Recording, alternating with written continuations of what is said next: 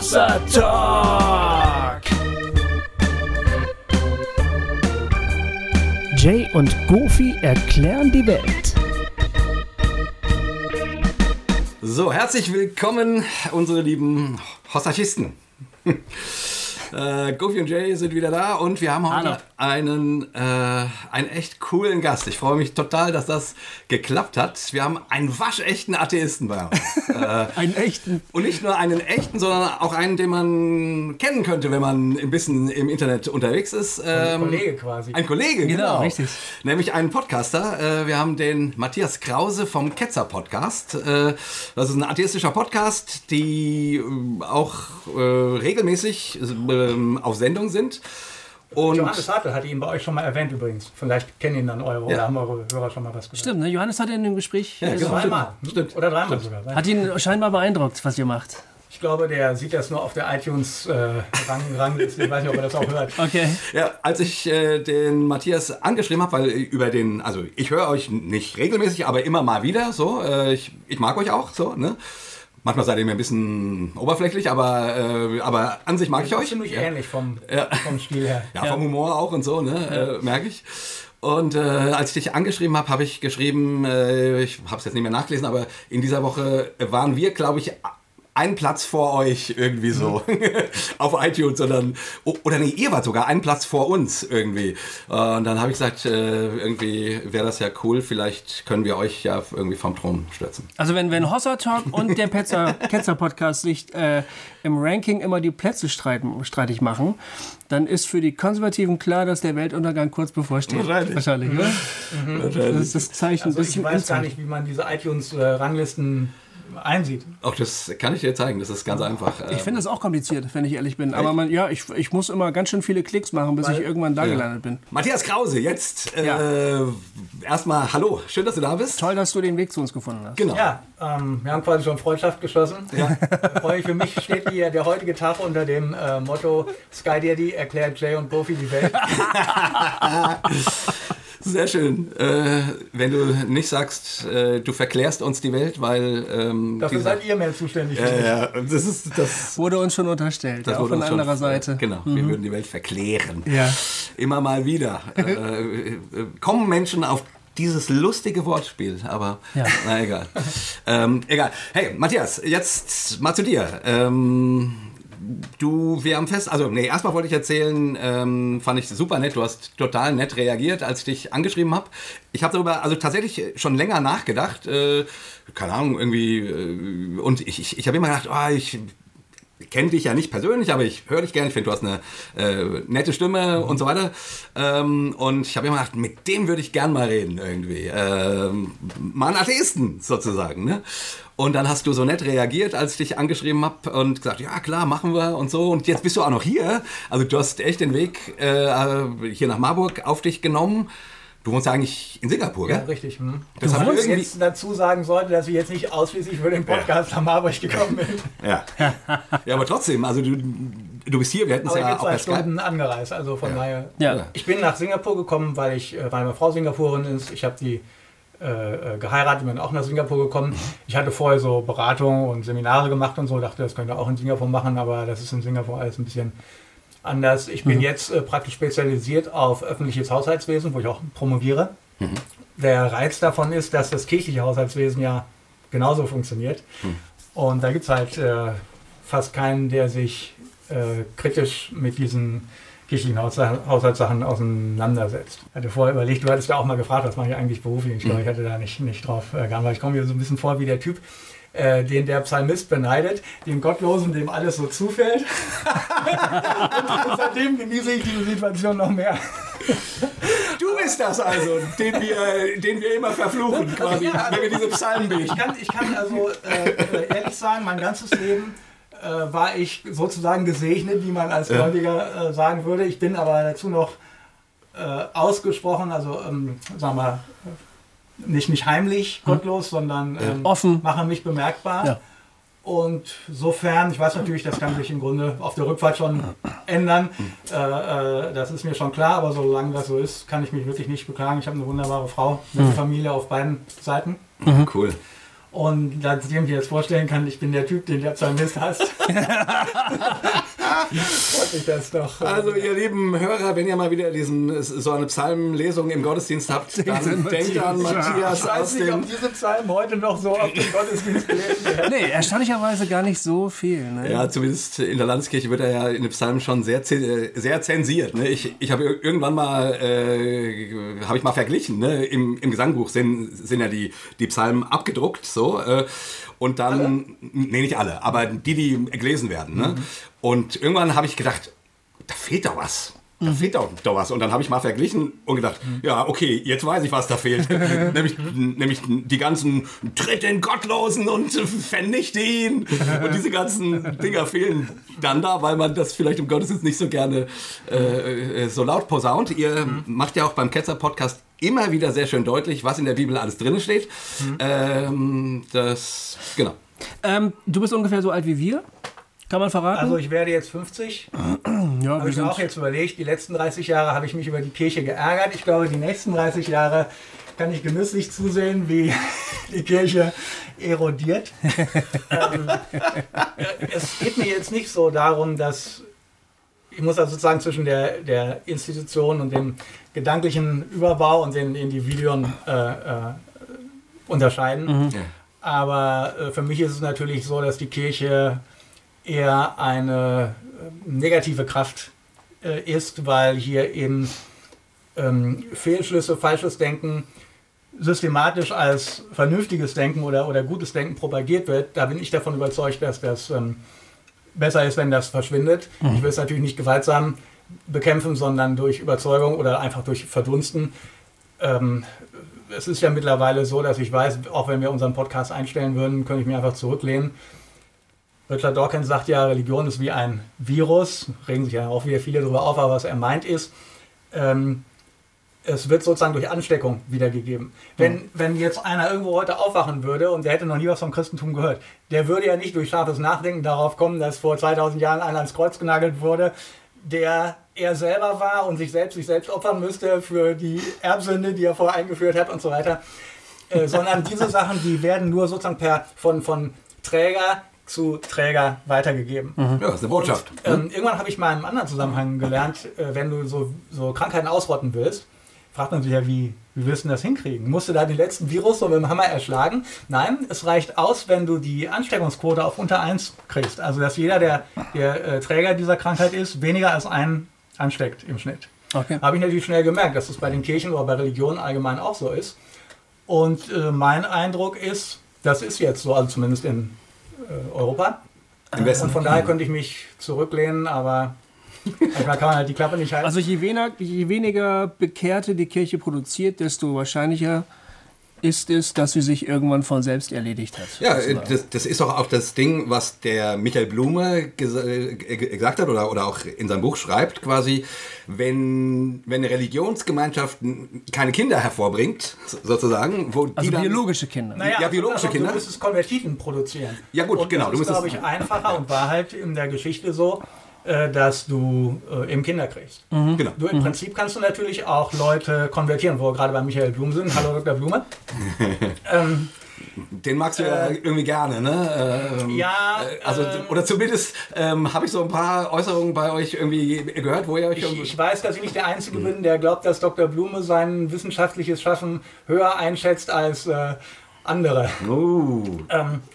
Ich mag den, ähm, ich mag den Dr. Blume ja wirklich gerne. Also ich sagen, glaube, ja. Dr. Blume kann Sachen unterhaltsam darstellen, aber ähm, ich meine und andere meinen das auch, dass er eben extrem selektiv ähm, sich die Sachen so, äh, mein Eindruck ist halt eine bestimmte Vorstellung und pickt sich dann die, wir hatten ja neues ein Buch besprochen hier mit dem Islam, äh, dass er sich, ich habe selber nicht gelesen, ähm, Wir haben es aber ich kenne gelesen. wie andere Blume-Sachen und ähm, ich habe den Eindruck, er pickt sich die Sachen so aus, wie sie ihm gerade passen. Aber Blumes Spezialität sind ja die Hochreligiösen mit den vielen Kindern. Und ich hatte ja gerade gesagt, als Religion, du kannst entweder Konvertiten gewinnen oder du kannst Kinder kriegen.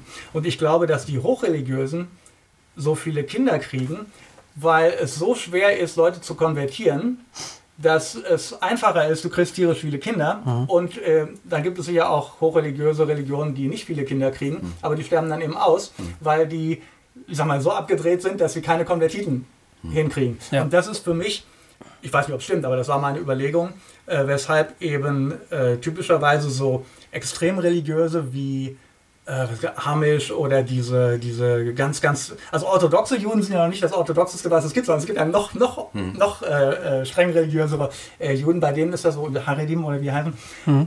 Ähm, das ist meine Erklärung dafür.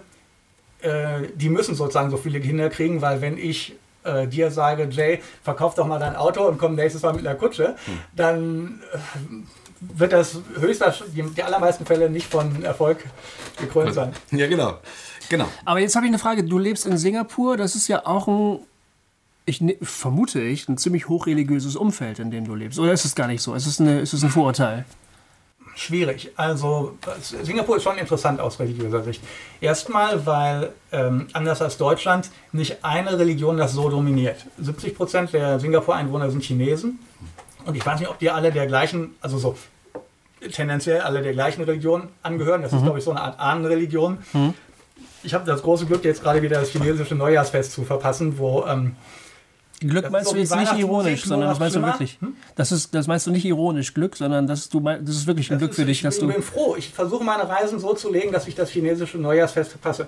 Okay. Weil es wird Weihnachtsmusik, äh, es wird diese Neujahrsmusik im Supermarkt gespielt. Das ist noch schlimmer als Weihnachtsmusik. Man glaubt es kaum, aber es ist so. Dann ähm, wird wochenlang viel Krach gemacht, ich vermute, um böse Geister zu vertreiben. Also es gibt so Leute, die sind hinten auf so Pritschenwagen mit Trommeln. Die Trommeln sind auch nicht besonders rhythmisch. Ich glaube, der, der, der, das einzige Ziel ist, dass sie laut sind. Und dann fahren sie ungefragt so durchs Wohngebiet und, und trommeln da, bis der Arzt okay. kommt oder die, die Dämonen weg sind. Und dann wird, ich will jetzt nichts Falsches sagen, aber ich glaube, da wird auch immer viel so Falschgeld verbrannt für die Ahnen. Die Ahnen müssen ja im Jenseits auch, ich habe mir ja mal so, so gekauft, um das hier zur Belustigung an Bekannte zu verschicken, hm. so, so ein Stapel Falschgeld. Da steht dann tatsächlich drauf Hell Money. Ne? Hell Money? Und das ist damit die Ahnen im Jenseits dann noch äh, Geld haben. Geld haben. Ne? Und kannst auch. Also, also wird den per, quasi per Vernichtung wird ihnen das zugesandt sozusagen, oder? oder genau. Ne? Das ist ja verrückt. Gutes, gutes Geschäftsmodell.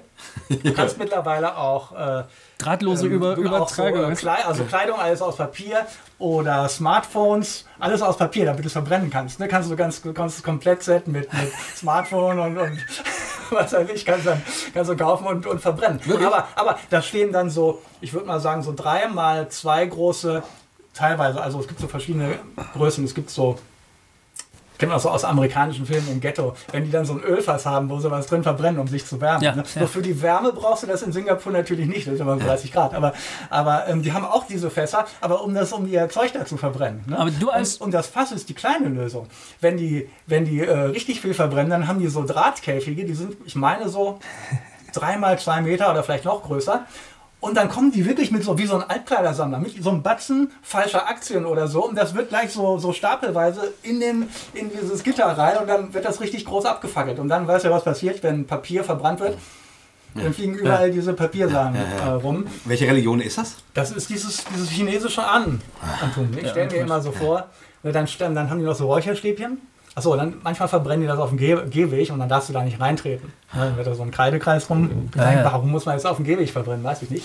Und dann links und rechts werden dann immer so in den, in den Rasen werden so Räucherstäbchen reingesteckt. Und dann stelle ich mir, ich habe das noch nie gemacht, ich stelle mir immer so vor, wie ich dann einmal mit dem Fuß so die Räucherstäbchen absäbeln würde, dass in der zugehörige Chinese so, so voodoo-mäßig Weil ähm, Fühlst du dich als, äh, als dezidiert religiöser Mensch davon auch so provoziert, wie du dich sozusagen jetzt als, äh, als Deutscher von der, von der Kirche provoziert fühlst? Oder ist das für dich nicht ich, deine Baustelle? Äh, ich, ich, ich finde das nicht als Provo Provokation, ich finde es nur lästig. Ja. Ähm, die, den Lärm, die Musik, die, das Räucherwerk inklusive äh, Rauch und, und äh, Papier, dann, wenn das noch auf dem Bürgersteig ist und dann darfst du da nicht lang gehen. Das hat für mich jetzt eigentlich gar nichts mit Religion zu tun. Ähm, mhm.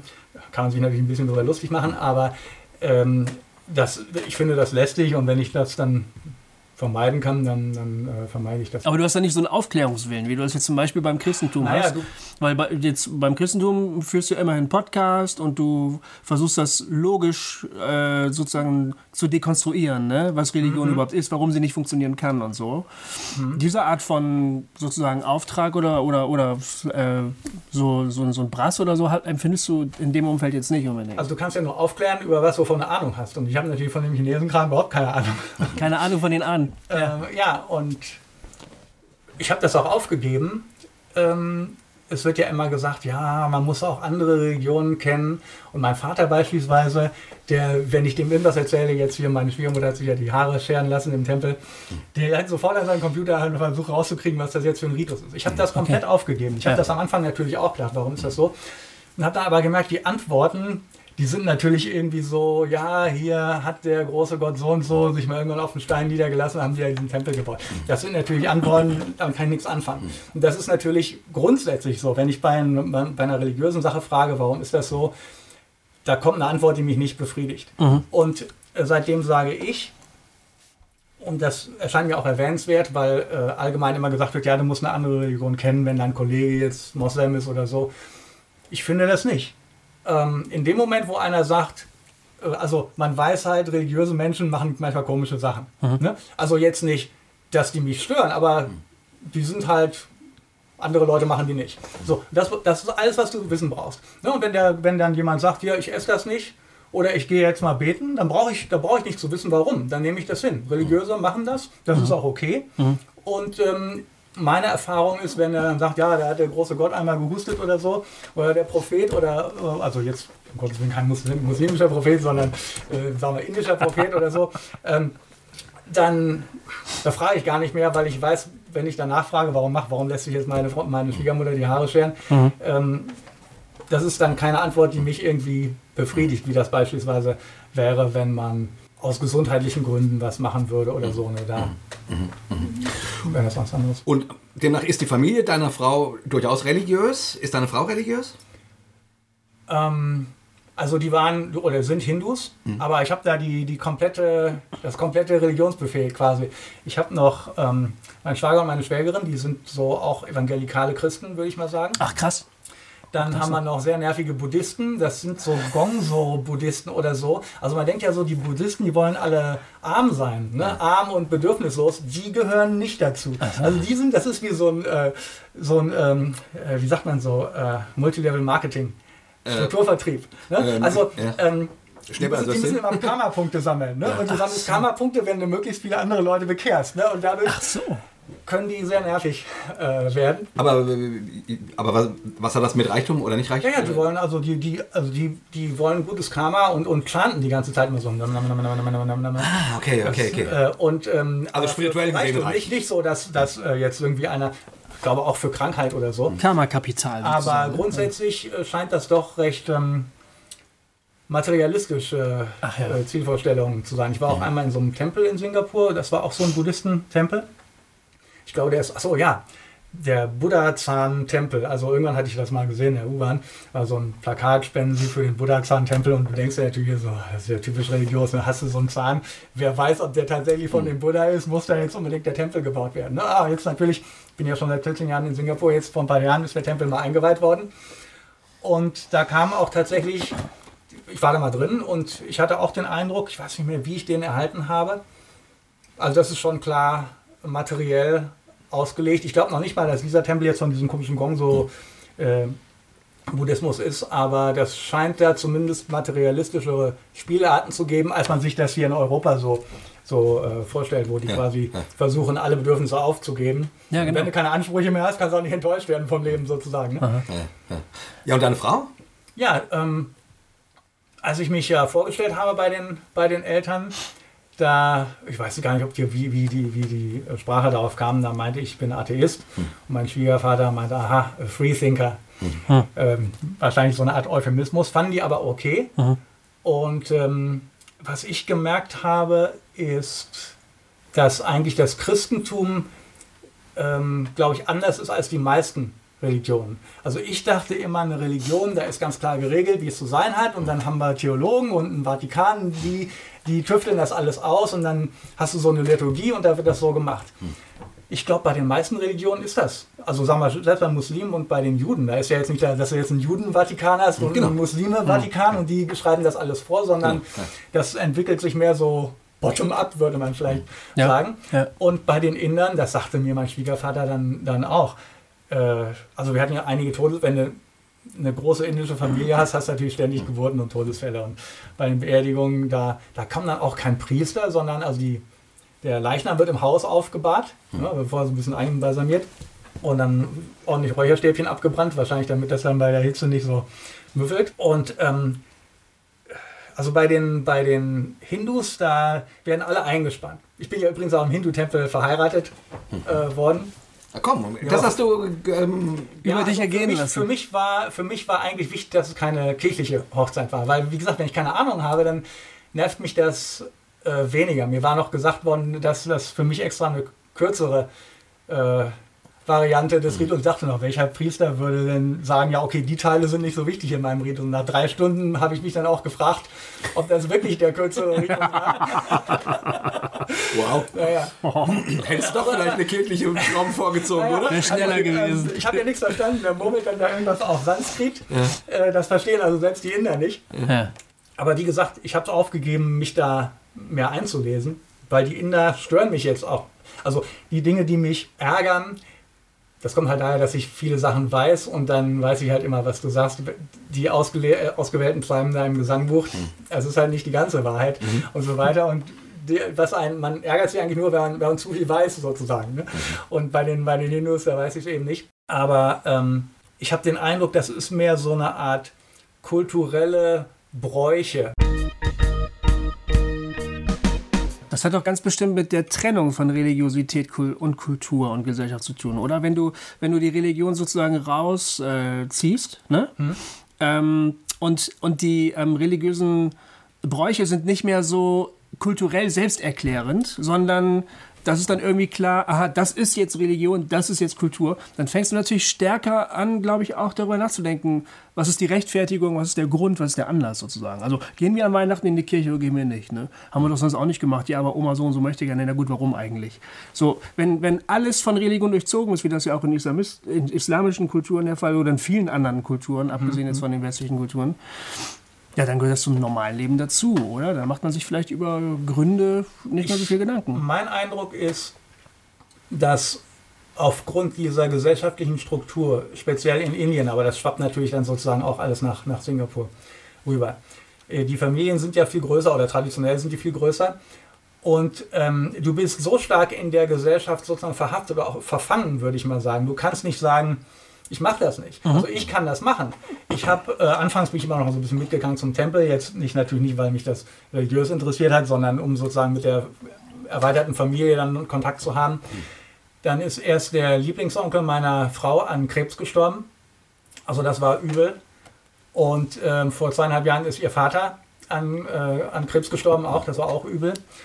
Und ich bin also nach dem, nach dem Lieblingsonkel, bin ich schon nicht mehr mit in den Tempel, meine ich, gegangen, weil einfach, ich meine, ich glaube das ja eh nicht, aber die Vorstellung, jetzt hast du da einen geliebten Menschen, der elendig äh, verreckt, dann auch noch den Göttern da irgendwie zu danken, ich würde denen den, den, den Finger zeigen, den Ja. Mittelfinger zeigen. Ne? Aber das ist vielleicht ein Gedanke, der Und- deiner Familie gar nicht kommen würde. Ich glaube, also wir hatten bei der, bei der Familie von, bei der, bei der Beerdigung von meinem Schwiegervater. Da, wo ich wusste ja nun mittlerweile, wie diese indischen Beerdigungen sind. Das ist tagelang. Ähm, die, die Ehefrau wird glücklicherweise werden sie nicht mehr verbrannt, aber ähm, also Witwenverbrennung, das ist so ein Klischee, ich weiß nicht, ob das wirklich mal so war. Ähm, aber die, die, ich sag mal so, mein Schwiegervater war gestorben im Krankenhaus und ähm, gut, das war jetzt absehbar. Also wir waren schon ein, zwei Mal da gewesen, weil wir dachten, es sei soweit und dann hat er sich wieder berappelt. Und dann kamen meine Frau und ich nach Hause, da saßen schon die ganzen Tanten. Also wir hatten überhaupt keine ruhige Minute, so, um, um uns mal äh, zu uns selbst zu kommen, sondern du wirst die ganze Zeit unterhalten, weil jetzt diese Reden ablaufen müssen. Da kommen die ganzen Tanten und helfen dann dabei. Dann muss ja der Spiegel muss, also irgendwie alle Glas- oder Spiegelflächen müssen also abgehängt werden. Also du, du äh, wirst praktisch ständig auf Trab gehalten. Dann muss sie, glaube ich, Also letztlich war das so, die ist dann quasi an dem, an dem, als der Sarg da in den Leichenwagen kam, ist die zusammengebrochen, weil sie, äh, glaube ich, viel zu wenig getrunken und gegessen hat und die ganze Zeit nicht, nicht geschlafen hat, so kam es mir vor. Mhm. Und das war absehbar. Das, äh, äh,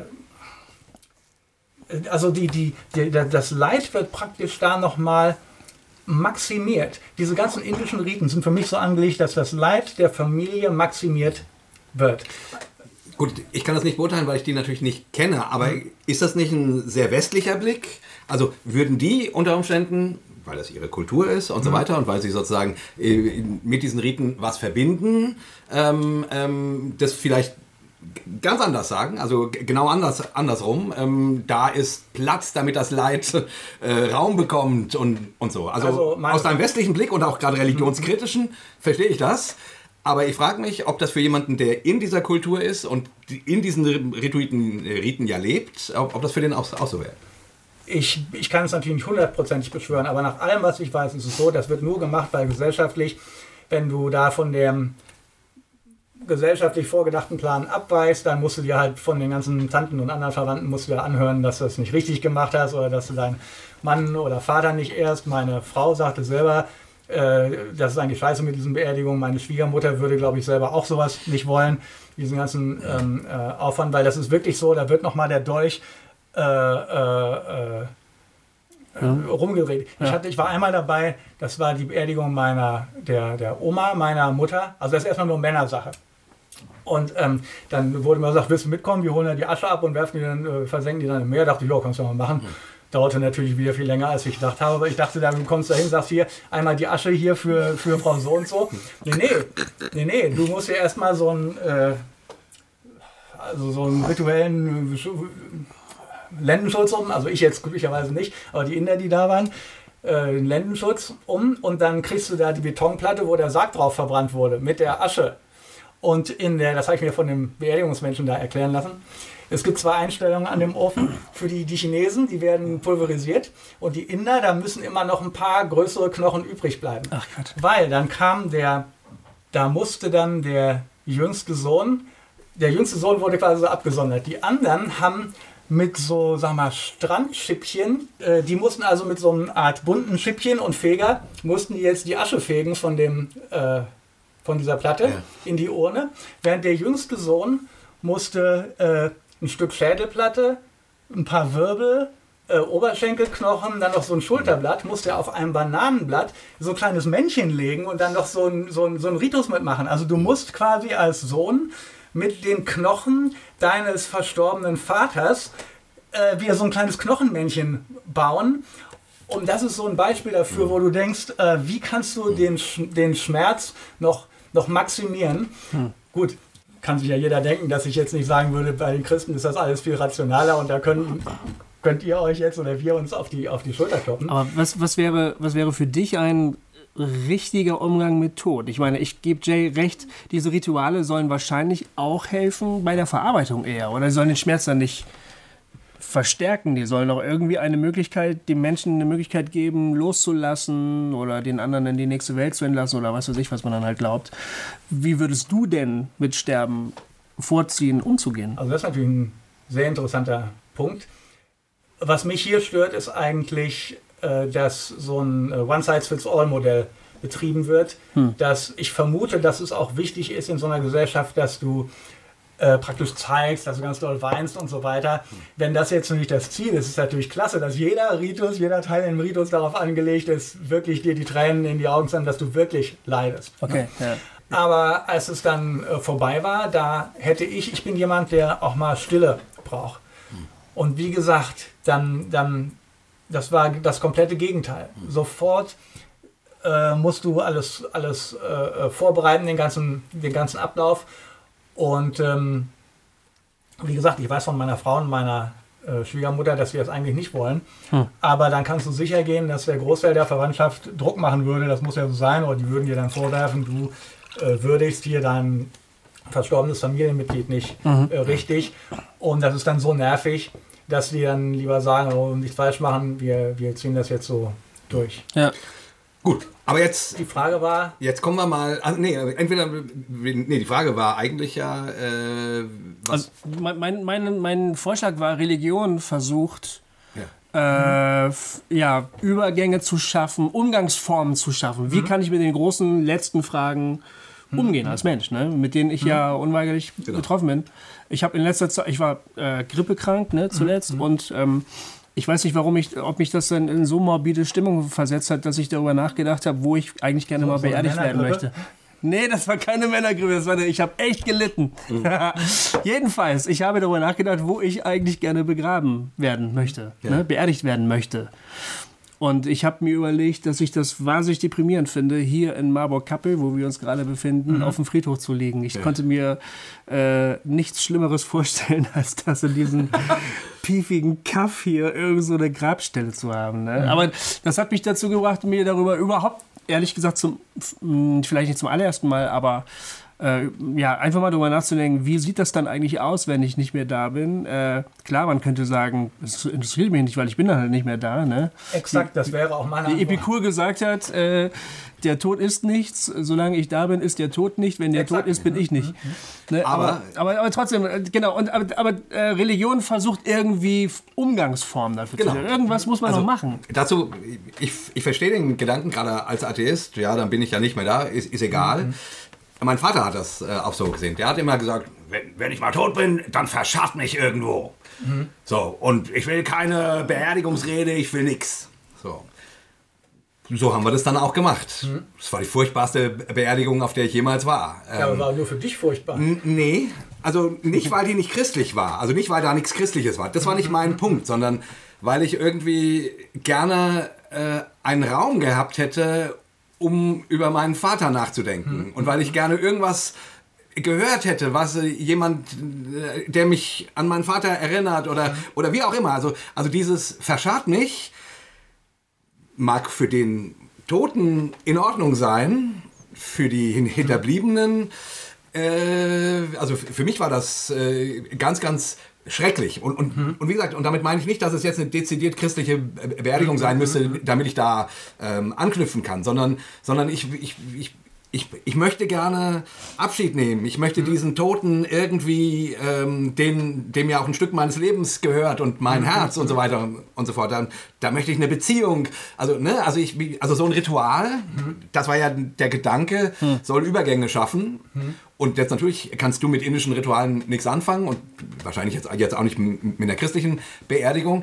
Aber von der Idee verscharrt mich einfach.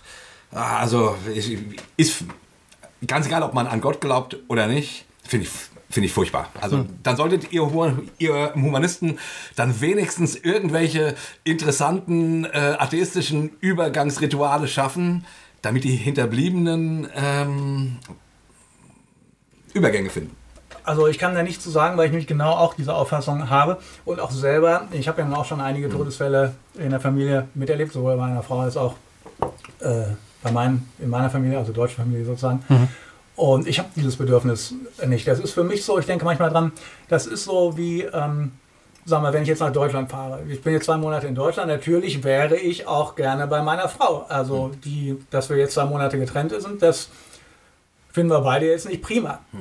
Dafür kann ich aber meine Eltern sehen, kann mit euch äh, interessante Gespräche führen, die jetzt in Singapur wahrscheinlich nicht so äh, führen könnte.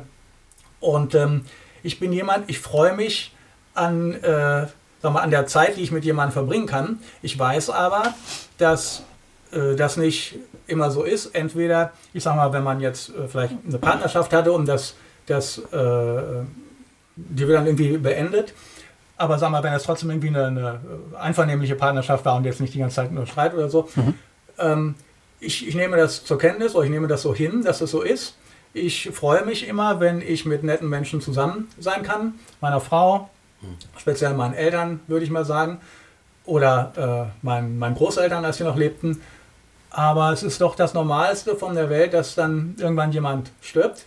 Bei meinen Großeltern war es nun auch alle so, dass die alle eines äh, in der Bibel gibt es doch so einen Spruch, wenn du so ein erfülltes Leben hast und so weiter. Ne? Also die sind alle in hohem Alter äh, eines natürlichen Todes gestorben. Der Jahre fett Und- oder so ähnlich, ne? Ja, und. Ja. und ähm, in dem Moment ist das dann für mich nur noch, äh, ja, nicht mehr, die, nicht mehr die Person. Es ist mir klar, das ist jetzt der Körper, die Person ist nicht mehr da.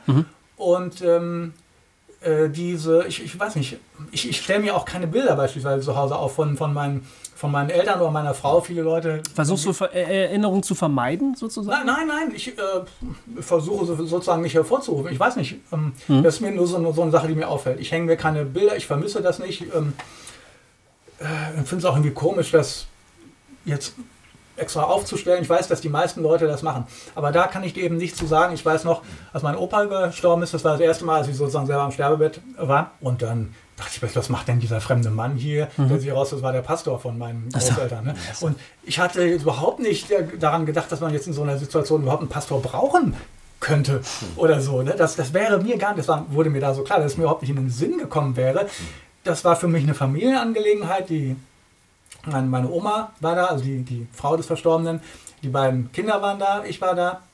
Und äh, für mich war es eigentlich störend, dass jetzt da ein, ein fremder Mensch noch äh, plötzlich am, am Sterbebett Ja, äh, ja auftrat. kann ich verstehen. Ja. Und ähm, auch wenn ich jetzt, daran denke ich an meinen Schwiegervater, der wie gesagt da wochenlang im, im Krankenhaus lag mit üblen äh, Krebs, also da tickte praktisch die Zeitbombe im, im Kopf, da sammelte sich immer mehr äh, Wasser an. Und da wusstest du, dass das, das nimmt kein gutes Ende. Mhm. Und ähm, der ist natürlich auch körperlich degeneriert. Und ähm, dann war es irgendwie, also da wusste ich aber auch, der ist erlöst praktisch, wenn der, wenn der, wenn der stirbt. Das heißt, du gehst ganz sachlich mit Themen wie Tod um oder so. Ich- Tod bedeutet, äh, Auflösung ist nichts und End, End of Story. Äh, Also ich habe keine Angst vor dem Tod, eben weil ich weiß, ich kann, ich glaube, dass, wenn, wenn Leute Angst vor dem Tod, also man muss ja jetzt noch unterscheiden vom Sterben, wie gesagt, jetzt monatelang unter Krebs sein, da hätte ich jetzt auch keinen Bock drauf. Das, das fände ich nicht angenehm. Wobei ich ja sozusagen immer noch moralisch sozusagen die Freiheit hätte, in der Praxis wäre es schwierig, aber sagen, ich, ich äh, äh, äh, mache hier selbstbestimmtes Sterben und würde dann hoffen, dass ich äh, äh, mir jemand da ein Medikament besorgt. Ich habe meinem Vater auch gesagt, der ist da auch so äh, nüchtern drauf wie ich sozusagen. Wenn, wenn er da was braucht, dann würde ich ihm das natürlich den Wunsch erfüllen. mhm.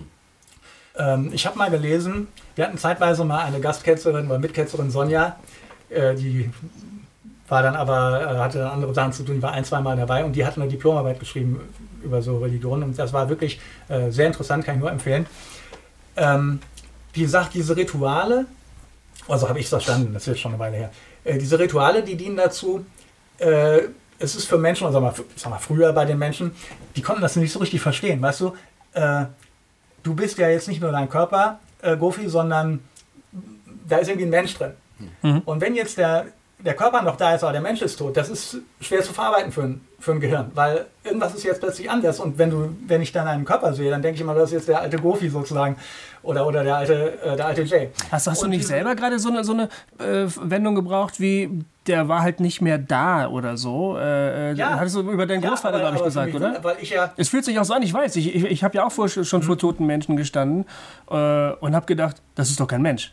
Also, weißt du, so, so, das ist so, so, so, so ein Impuls Und irgendwie. genau ne? da sehe ich jetzt auch beispielsweise die Indi diese indischen Rituale, die sehe ich genau da wieder. Da wird ja der Tote nochmal zur Schau gestellt. Und das ist genau, da kannst du dich an den, daran gewöhnen, dass der jetzt nicht mehr, also dass der Körper jetzt da ist, aber mit dem passiert nichts. Nichts mehr. Ja. Und offensichtlich, oder das war da die Erklärung aus der Diplomarbeit von der Sonja, ähm, dass die Menschen Rituale etabliert haben, dass das Gehirn sich sozusagen umprogrammieren konnte und jetzt gemerkt hat, den gibt es nicht mehr und der kommt auch nicht mehr wieder. Also so habe ich es verstanden. Das ist jetzt natürlich eigentlich etwas, wo ich jetzt sagen würde, das hat jetzt erstmal nichts Religiöses. Wo du auch vorhin sagtest, Das ich ja, Übergangsrituale, du, du, ne? du hättest dir ein Ritual gewünscht, aber das ist erstmal nichts, nichts äh, Religiöses. Für Muss mich wäre dann nur wichtig, äh, wie gesagt, mir kann, das, mir kann mein eigener Tod egal sein. Äh, Ja, die sollte Beerdigungen, natürlich nicht unverantwortlich äh, Beerdigungen sind immer für die, für die Ja. Hinterbliebenen. So, Das, und dann ähm, wäre mir halt nur ich sagen. wichtig, dass ich nicht hier wie das Rudolf Augstein dann mal, religiös vereinnahmt werde. Die Chancen sind wahrscheinlich relativ gering. Achso, dieser riesen Abschiedsgottesdienst von ihm. ja, der war dann noch irgendwie in der Kirche. Ja, ich glaube, ja. das war Ja, im- im- Hamburger Michel, ne, Ja, glaub ich genau, genau. die, die, ich glaube, es war Augstein. Also das war die glaube, Geschichte, es war die ich Augstein, ja. angespielt habe. Ja. Äh, und dann, dann sollte es ja eigentlich kein Problem sein, unter erwachsenen Leuten ein Ritual zu finden, dass die Verbliebenen, Hinterbliebenen auf ihre Kosten kommen Hm. und der ähm, Verstorbenen nicht jetzt gegen seinen ausdrücklichen, äh, weltanschaulichen Willen Ja, genau. äh, vereinnahmt Also wird. das war, also ähm, ich, äh, das war auch genau das, was ich meinte. Also ich, ich will jetzt Ich nicht weiß. dir einreden, dass du eine, keine Ahnung, religiöse, christliche Beerdigung bräuchtest. Genauso wie ich das meinem Vater nicht eingeredet hätte. Äh, Habe ich auch nicht. Nur mit diesem tatsächlichen Verscharren und zack, zack, zack, äh, war ich, ich dann so überfordert als Hinterbliebener, dass ich gedacht habe, ja, das ist auch eine Scheißidee. so, also, also weißt du, was ich meine? Also die, die, die, Ich weiß, ja, die- ja, natürlich. Hm? ich wäre nie auf den Gedanken gekommen, äh, meinem Vater irgendwie da eine christliche Beerdigung drüber zu, Mhm. zu, äh, zu stülpen. Bei meiner Mutter haben wir es dann, ha- haben wir's dann anders gemacht. Mhm. Ähm, die war im Grunde eh nicht drauf wie mein Vater. Mhm. Ähm, der war das im Grunde auch egal. Mhm. Ähm, und da habe ich mich dann drum gekümmert, dass, dass da jemand was äh, sagt. Ich, ich habe selbst ein Mhm. Lied gespielt. Ähm, ähm, und das war, war dann auch keine, keine riesen christliche Beerdigung. So. Ich hatte ein paar christliche Elemente ein, eingebracht, weil ich die, äh, weil, weil ich die schön fand. So, ne? Aber nicht als im Sinne von, äh, da ging es um die, um die um uns. So, ne? Und mit dieser Beerdigung, mit diesem Abschied, äh, da konnte ich viel besser umgehen als mit diesem tatsächlich, also als mit diesem Umsetzen äh, meines atheistischen Papas, der sagt, verscharrt mich. Also irgendwie das, äh, ach, das war wirklich, das war richtig ätzend. Ich denke, das ist auch der äh, Vorteil von so Trauerrednern oder so. Ich habe da selber jetzt noch keinen Kontakt, aber dass die, die kirchlichen Pastoren oder Pfarrer ärgern sich ja mittlerweile, dass, also das betrifft, Wir hatten auch einen freien das, Redner dann, Das ne? betrifft, glaube ich, in erster Linie Hochzeiten. Dass natürlich in der heutigen Gesellschaft die Paare sagen, wir haben genaue Vorstellungen, wie unsere Hochzeit ja abgenommen das, Wir wollen gerne in die Kirche, weil es schön aussieht. Ja, ne? stimmt, Dass genau. den Pfarrer das frustriert, das kann ich natürlich verstehen. Ja.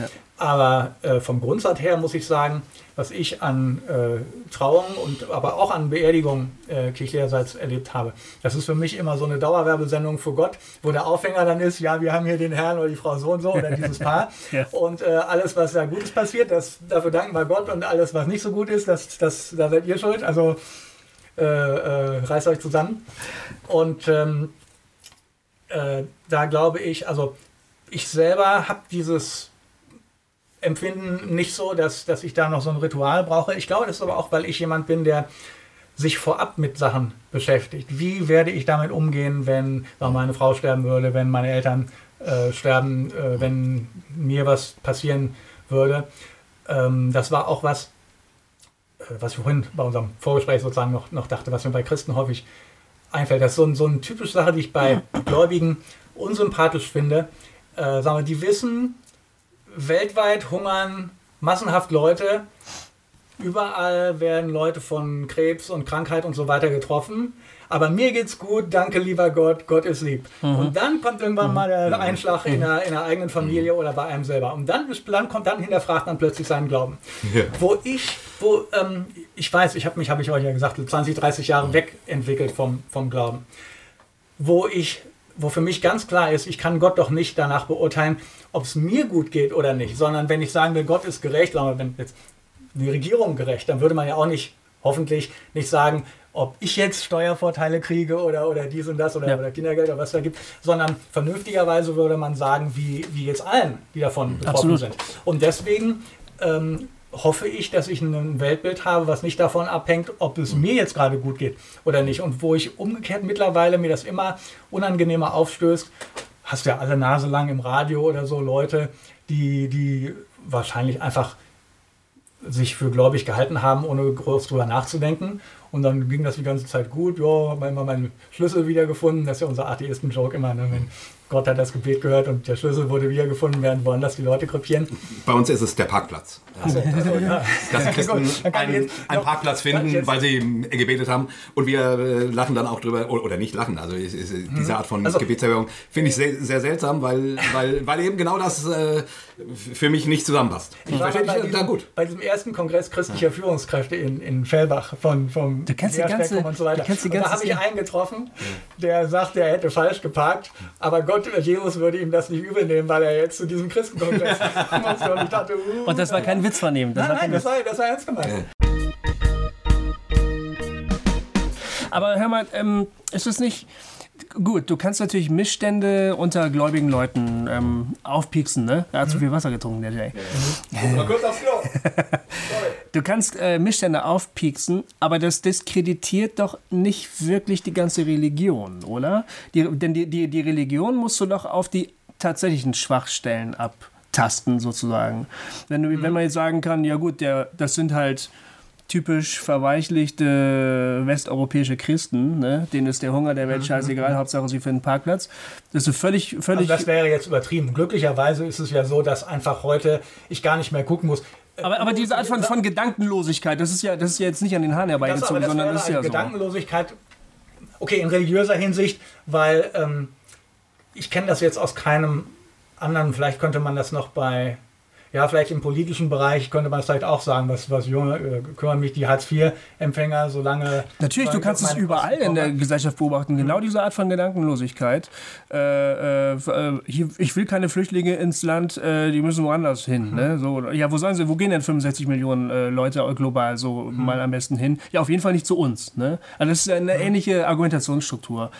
Und das findest du bei gläubigen Leuten auch. Und das ist total unsympathisch. Aber diskreditiert das gleich die ganze Religion, an die sie glauben. Äh, da, also dadurch würde jetzt sicher, also wir treiben jetzt, ich treibe jetzt sicher nicht mit jeder Äußerung Fundamentalkritik, sondern üblicherweise ist das so, es poppen, äh, wenn man so die einschlägigen Nachrichtenquellen sich äh, anschaut, dann poppen halt häufig genug Sachen auf, dann kann man mal wieder ein bisschen Ja. lästern oder mal. Ja. Ein, diesen Punkt finde ich übrigens nicht. Ähm, nicht unwesentlich, gar nicht so sehr wegen der Religion, sondern weil, so waren wir ja drauf gekommen.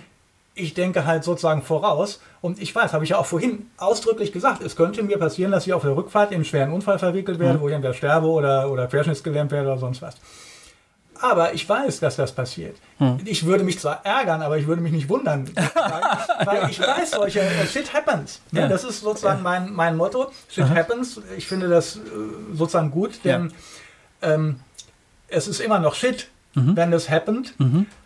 aber es, ähm, es kratzt nicht an meinem Weltbild. Ja. Und das ist eben der Unterschied zu Christen.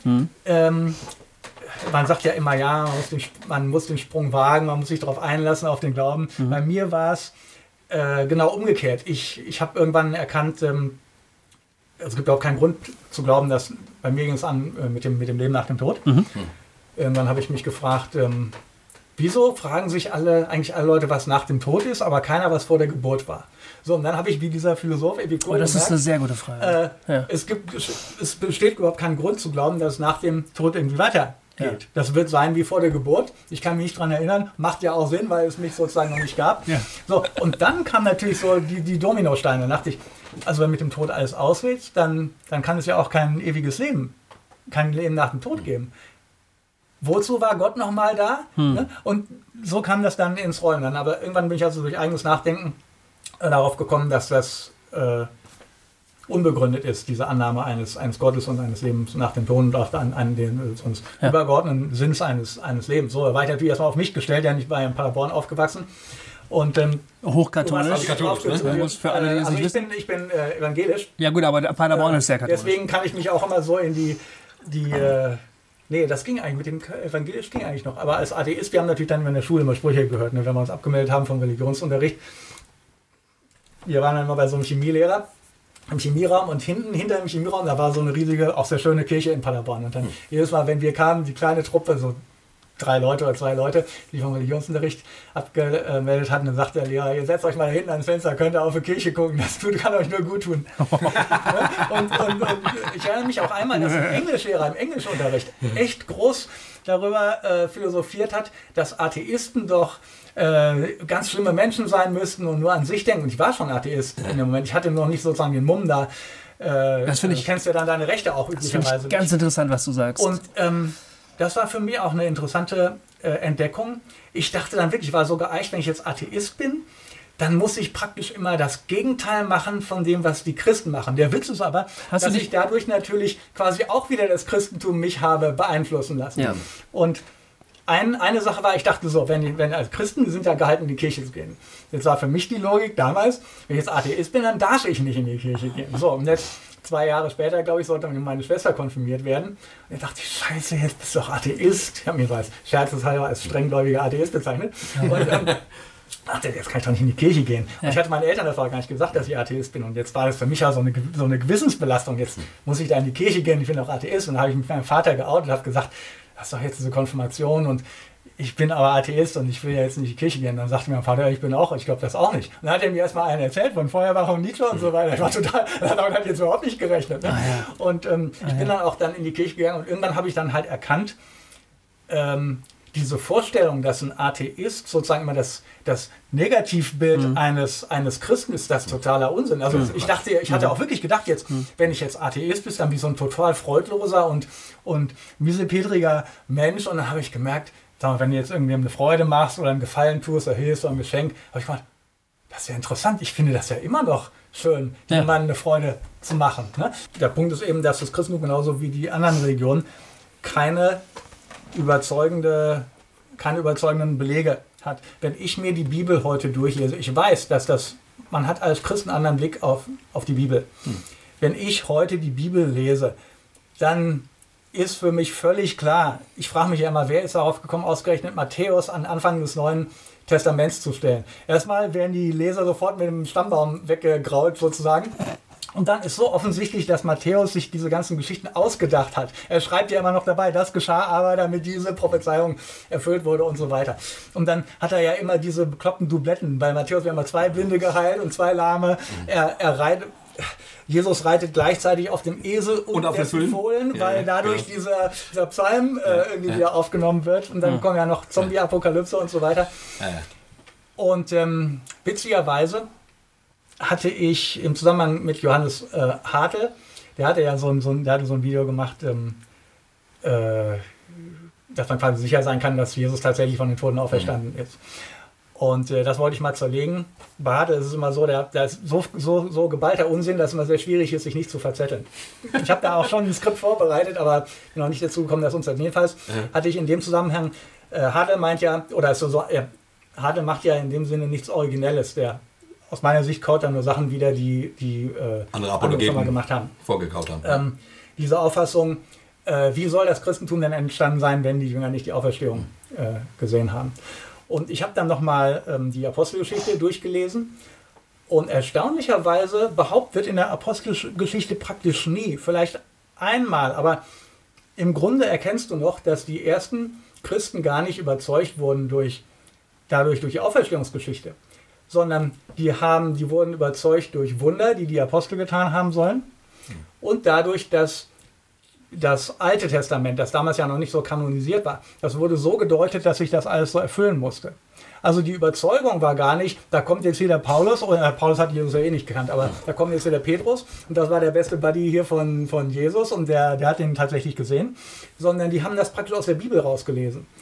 Und ähm, das halte ich für relativ absurd, die, mhm. diese Deutung, mhm. weil die, äh, die, die Deutung eines, also eines leidenden mhm. Messiases, der dann auch noch aufersteht, ist sowas von unjüdisch und auch sowas, und du merkst auch, wenn die, mhm. wenn die, wenn die, wenn das Neue Testament äh, Matthäus oder so äh, dann irgendwelche Prophezeiungen mhm. nimmt ähm, ähm, und darauf deutet. Denn, und das ist geschehen damit, du merkst ja, dass es wird gebogen ohne Ende.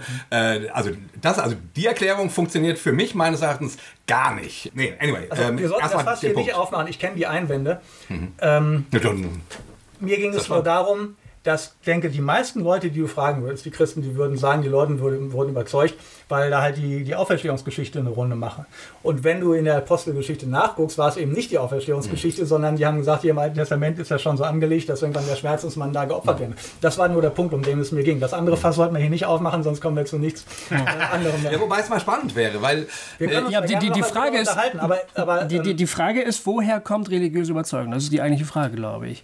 Ist es mhm. einfach nur, dass ich eine Geschichte schön finde? Oder es könnte ja auch sein, zum Beispiel, dass jemand sagt, ähm, der Gedanke, dass es, äh, dass das Leben zufällig entsteht, dass es im Prinzip nirgendwo wirklich herkommt und auch nirgendwo hingeht. Mhm. Das ist ja jetzt also deine Lebensrealität. Mhm. Ähm, äh, ich als gläubiger Mensch sage, ähm, nach dem Tod geht es weiter. Das Universum ist nicht leer. Mhm. Über mir sind nicht nur kalte Sterne, sondern da gibt es eine Dimension irgendwie, die ich, die mhm. jetzt mit mir lebt und die mhm. auch dann noch eine Rolle spielt. Für dich gibt es das ja nicht mehr. Du Hier würde ich gleich einhaken zu diesen Dingen, die du gerade gesagt hast, kommst du ja nicht, weil du die Natur beobachtest und sagst, da gibt es jetzt Anhaltspunkte, dass das so ist. Ich beobachte die Natur ja auch und sehe diese Anhaltspunkte nicht, sondern du kommst darauf, weil irgendwo mal vor 2000 Jahren irgendwelche auf die, Frage, auf die Frage wollte ich hinleiten, aber ich wollte erstmal nur erklären, wie der, wie der Zustand ist. Also du bist ein, äh, sagen wir mal, ein Bruder unter Brüdern und Schwestern, alles ähm, zufällig entstandene Menschen, die, wenn sie erstmal gestorben sind, einfach weg sind. Es gibt kein mhm. Wohin, ja, für, für, für in, in deinem Weltbild. Was ich ich persönlich finde es emotional schwer auszuhalten, aber das ist ja vielleicht auch Geschmackssache und irgendwie Typsache. Der eine kann es, der andere kann es nicht.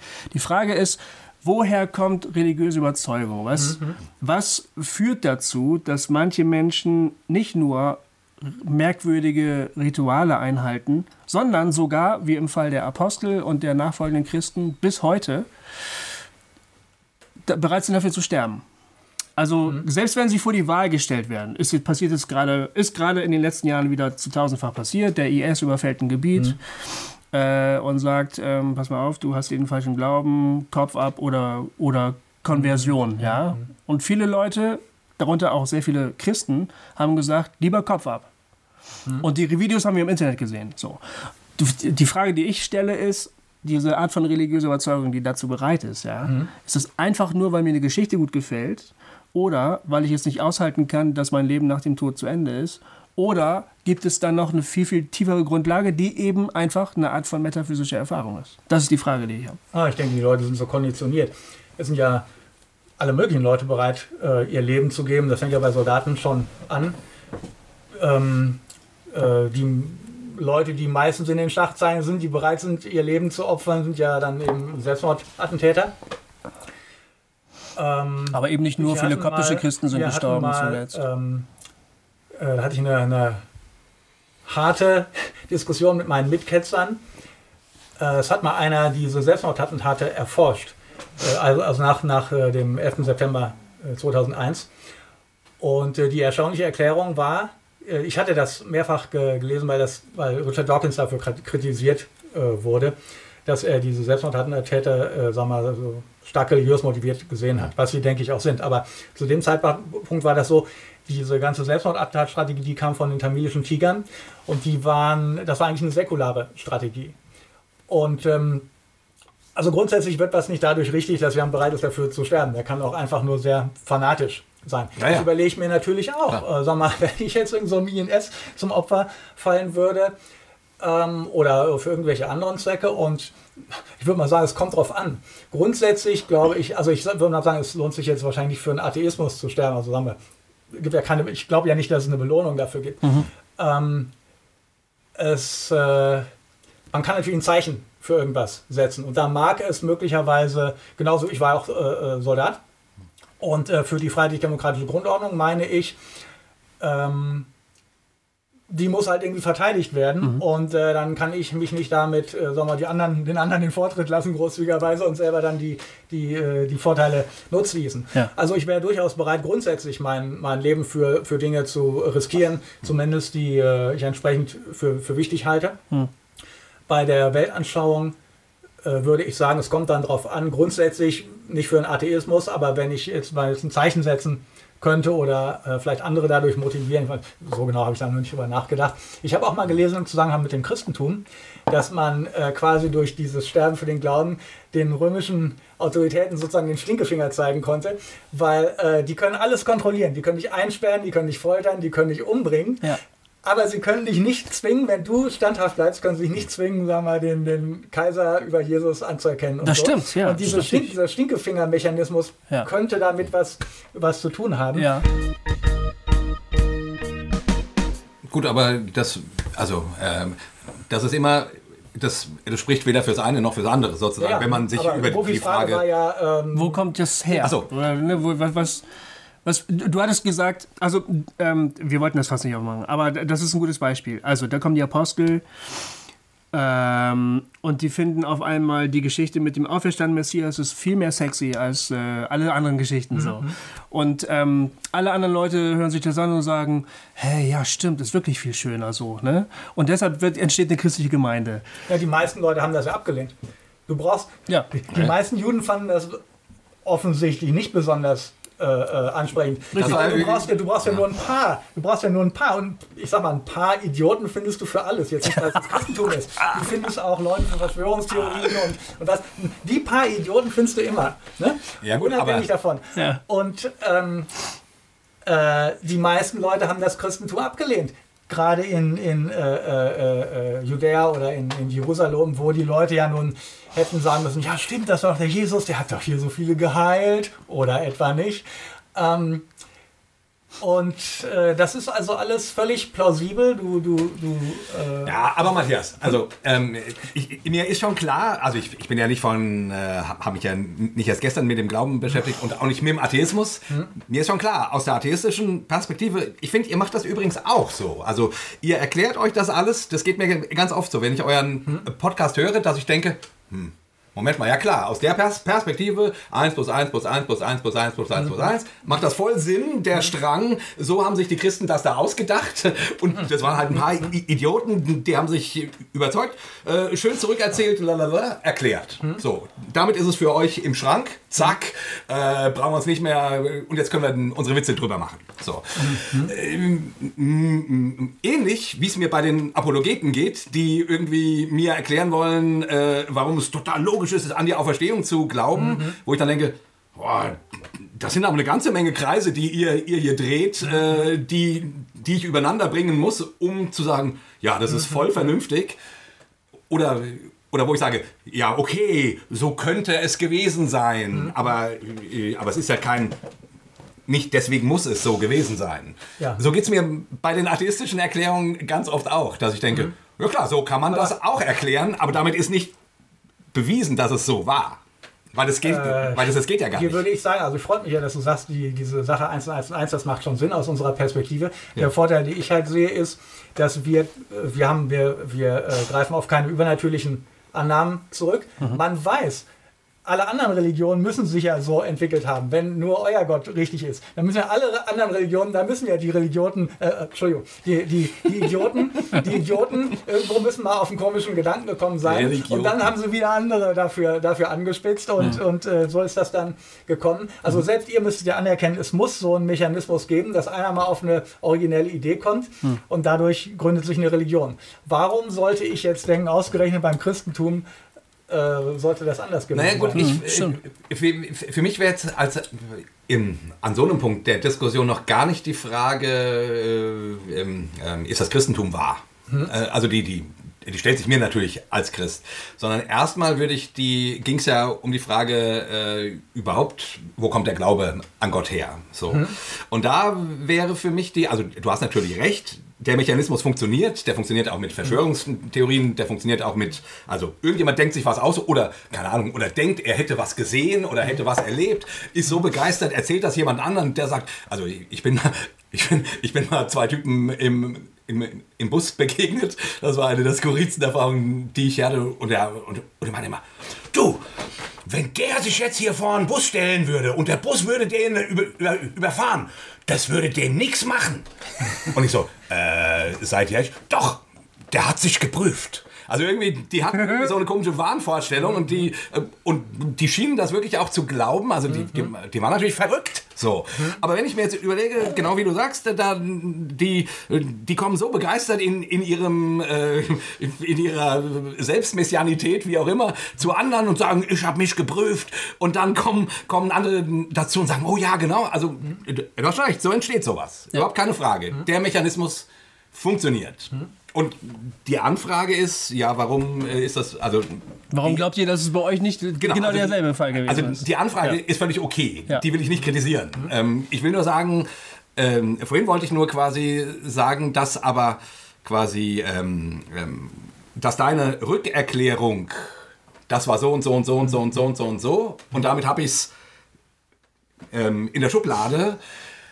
Die überzeugt mich auch nicht immer oder die, die, die, die finde ich halt, ähm, also nur weil etwas so und so gewesen sein könnte, heißt es nicht, dass es so, so und so äh, gewesen ist. Dass es Aber mit das, der. gilt ja, das gilt ja für eure Erklärung genauso. Ja, ja, klar. Und nur, Genau. nur dass man Ja. euch eben noch diese übernatürliche Annahme mit rein muss. Ja, natürlich. Ähm, gut, die, die übernatürliche Annahme könnte man auch nochmal drüber diskutieren, wie, wie notwendig die für den christlichen Glauben ist. Aber ähm, ähm, ähm, die Annahme, dass es einen Gott gibt, okay, die ist dann tatsächlich, die, die, da komme ich nicht drum rum. Also die, die, die, ähm, ähm, ähm, ähm, eine, also diese metaphysische Annahme. Ja klar, das ist, da die, mehr. das ist letztlich die Frage, was ich für Wirklichkeit halte. Also nicht nur im Sinne von, sind meine Fantasien, stimmen, stimmen die jetzt oder stimmen die nicht, sondern was ist die Wirklichkeit, ist dann die Frage. Also äh, bei dir reduziert sich die Wirklichkeit auf das, was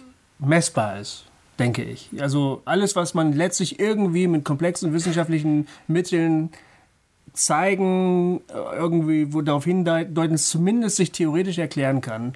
Also ich nenne das jetzt mal messbar. Das ist die Wirklichkeit in deinem Fall. Ich störe mich etwas an der Formulierung, reduziert sich die Wirklichkeit, denn das impliziert ja die Annahme, dass es noch mehr gibt, während ich sagen würde, ja, du sprichst ja hier mit Christen. Ja klar, also ich sage das Ja. natürlich als Gläubiger. sprichst ja mit. Christen. das fiel mir noch gerade Ja, ja. das fiel mir noch gerade auf. Also erstmal, Ja, ist gut, dass du ich will noch mal kurz zurückspringen, weil du sagtest, wo- woher kommt Religion? Ja, genau. Und ich denke, dass bis vor, sagen wir mal, 200 Jahren, aber den Großteil der Menschheitsgeschichte Religion einfach Sinn machte. Weil äh, wenn du, wenn du nicht über astronomische Erkenntnisse erfügst, verfügst und nicht über äh, Evolutionstheorie noch nicht, äh, du über die Evolution noch nicht durchschaut hast, dann macht das schon alles Sinn. Auch hier kann ich wieder auf die Diplomarbeit unserer Mitkenzerin Sonja äh, verweisen, die ähm, äh, das ist so wie mit, es gibt auch so optische Täuschungen, ne? wo du ein Bild hast und du denkst, das wackelt oder bewegt sich irgendwas, aber du weißt natürlich, da kann sich nichts bewegen, weil das ein gedrucktes Bild ist. Und ähm, äh, das, das kommt ja daher, dass unser, äh, unser äh, mal, Nervensystem, unser Gehirn nicht dazu da ist, die Welt möglichst äh, richtig abzubilden, sondern so, dass wir äh, Überleben. überleben. Und dazu ist eben gut, wenn du in der, in der, äh, in der richtigen Richtung irrst und nicht in der, in der falschen. Okay.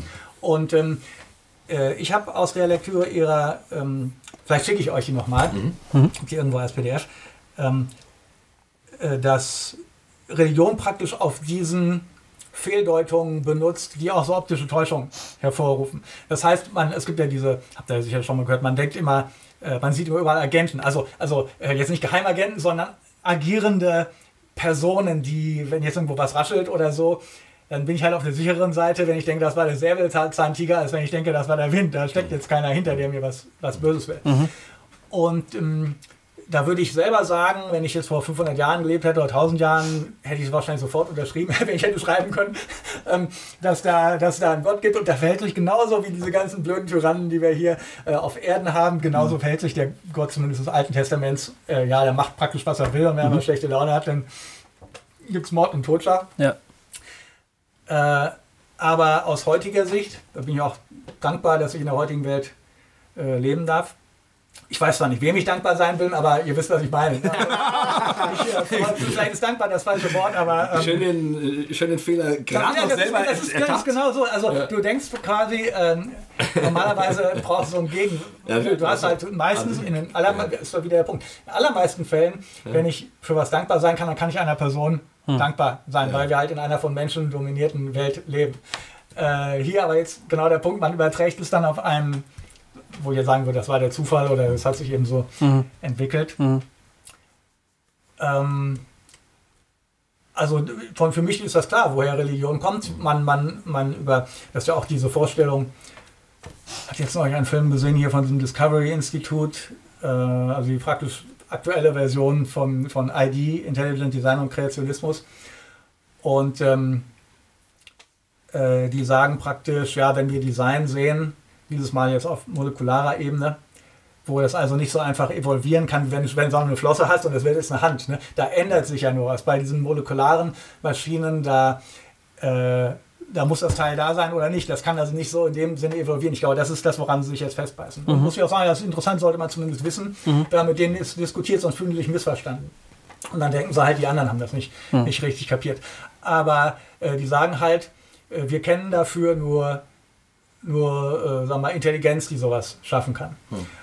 Und ähm, ja, aber dann ist eben die Frage, können wir das, was wir in unserem alltäglichen Leben wahrnehmen, können wir das sozusagen auf den Ursprung des Universums, dürfen wir das zulässigerweise auf den Ursprung des Universums und auf den Ursprung des Lebens äh, Übertragen. übertragen. Warum wissen wir dieses Beispiel mit der Uhr? Wir wissen halt, es gibt Uhrmacher, die machen Uhren. Und ähm, dadurch ist es natürlich dann insgesamt stimmig, wenn ich eine Uhr finde und sage, ja, da war ein Uhrmacher. Wir, war aber keiner dabei, als das Universum entstanden ist und als das Leben.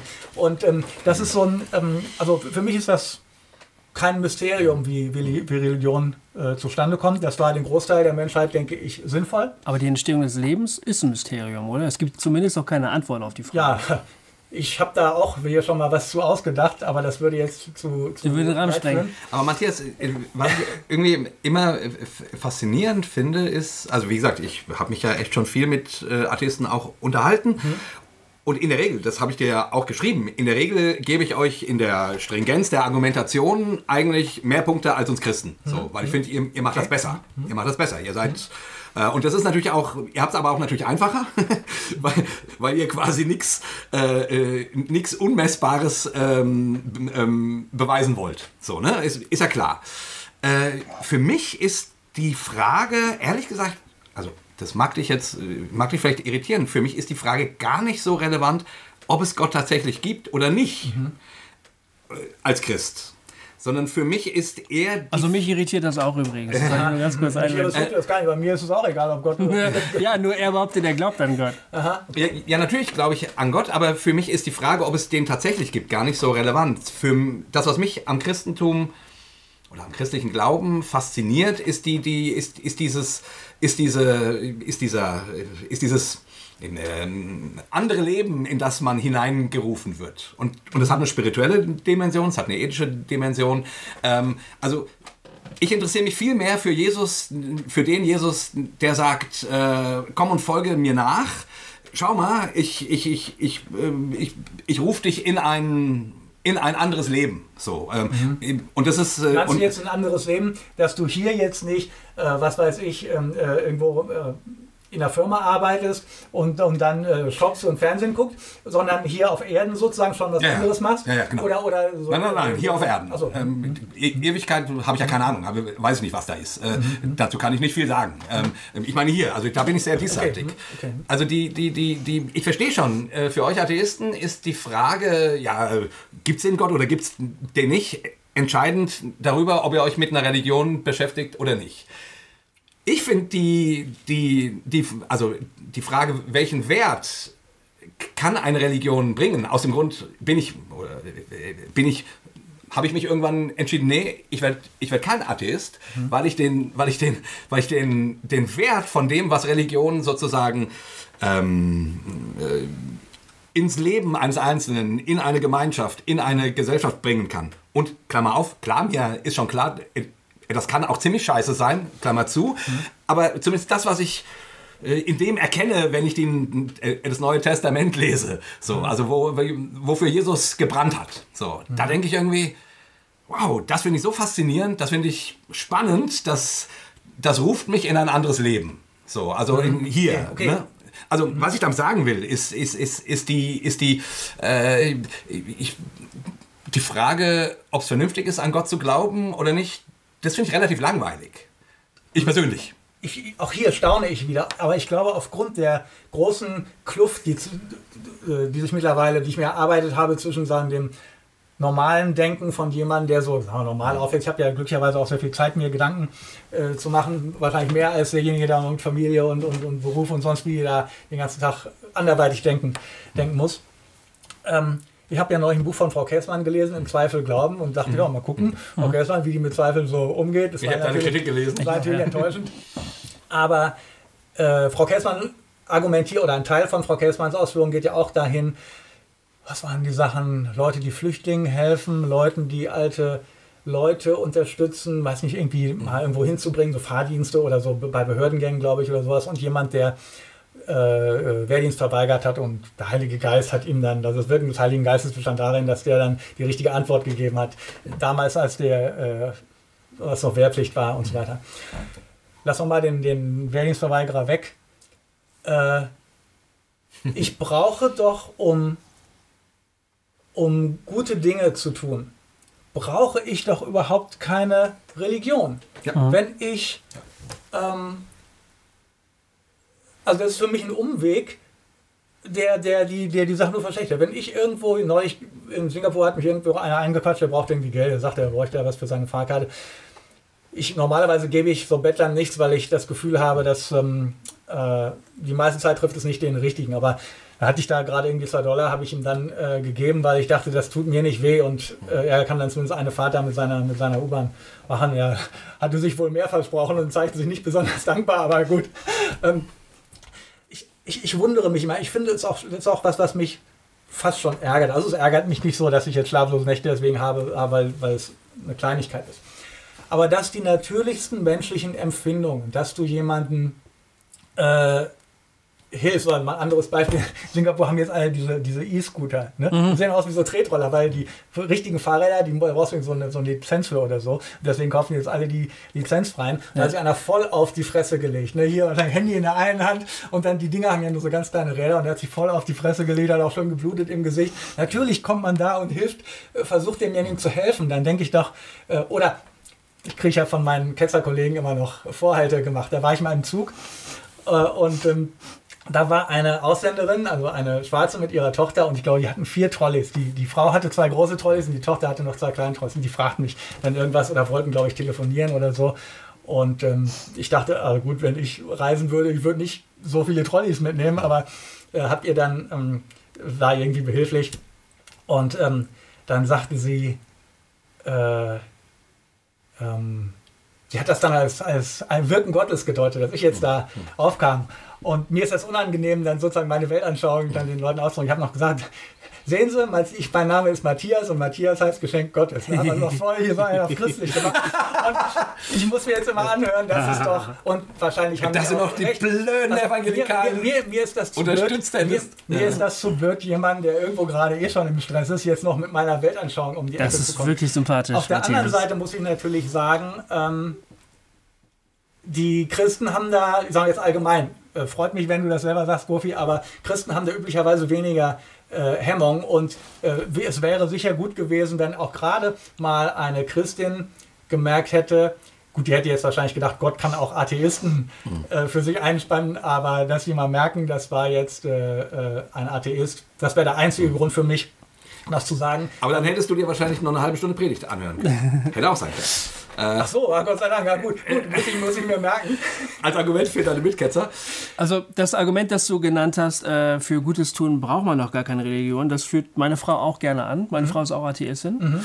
Ähm, und ähm, ich gebe dem bis zu einem gewissen Punkt recht. Und dieser Punkt fängt meiner Ansicht nach da an, wo die Lehre von Jesus dann überhaupt auch erst anfängt. Weil äh, Jesus ähm, radikalisiert dieses gute Tun eigentlich. Und das, da gebe ich, muss ich sagen, ich habe deinen hämischen Verriss von ähm, Frau Kiesmanns Buch auch mit großer Genugtuung gelesen, weil ich auch finde, dass es einfach nur noch äh, lauwarme Suppe ist, was dann da übrig bleibt, wenn man sagt, äh, der Heilige Geist ist immer gut, glaub, ein bisschen glaube ich ja auch dran. Der Heilige Geist ist immer dann am Werk, wenn wir, wenn wir alle was Gutes tun und den Bettler was geben. Mag ja sein.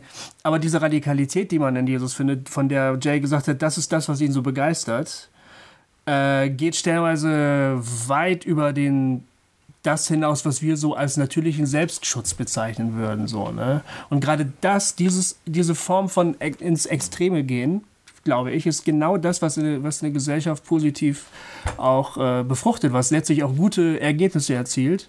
Wenn Leute eben nicht nur sagen, naja, wir sind ja alle mal in Not und ich helfe Ihnen mal ganz kurz, gnädige Frau, das ist normal, aber die Religion hat vielleicht doch das Zeug, Leute über diesen Punkt rauszuholen und zu sagen, du gehst noch einen Schritt weiter. Ähm, also, also, das wäre ein ja, Argument hm. dafür, ob Religion nicht auch hilfreich ist. Genau, Damit richtig, ist nicht ja. gefragt, äh, ist nicht gesagt, dass sie wahr ist. Ist das genau, ist okay, richtig, gut, also richtig. Können wir, können wir ja. gerne darüber diskutieren. Also erstmal würde ich natürlich sagen, in, in äh, insgesamt glaube ich, dass Religion eben, äh, wenn man jetzt diese vermeintlichen oder tatsächlichen Vorteile zusammenwürfelt mit den Nachteilen, immer noch Religion insgesamt, äh, dass ich froh bin, wenn sie äh, verschwindet. Mhm. Ähm, ich bin ja äh, Betriebswirtschaftler und interessiere mich für ökonomische Sachen. Ich bin auch extrem rational. Und ich denke, wenn was sinnvoll ist, dann setzt sich das durch, was es sinnvoll ist. Wenn es jetzt sinnvoll ist, dass die Leute, sagen wir mal, Jesus-mäßig radikal äh, christlich sind, mhm. dann müsste ich das genauso gut mit rationalen Argumenten verargumentieren können. Dann bräuchte ich Jesus nicht. Oder es ist so übertrieben, dass es schon wieder irgendwo was, was Negatives hat. Sag mal, was ja häufig vorkommt, ist, dass die Leute dann so überzeugt sind, sie wissen, was das Beste ist, weil Gott hat es ja gesagt, dass sie dann anderen Leuten in ihr Leben, also Leute zu ihrem Glück zwingen. Aber das sind ja irgendwie platte, äh, also das ist ja irgendwie, mir ist schon klar, Christen geben oftmals genügend Anlass, äh, dass man Witze drüber machen kann, weil meine Argumentationskette irgendwie ein bisschen platt ist, mhm. meinetwegen. Also, wie gesagt, das verstehe ich gut. Ist äh, teile ich sogar also, selber auch.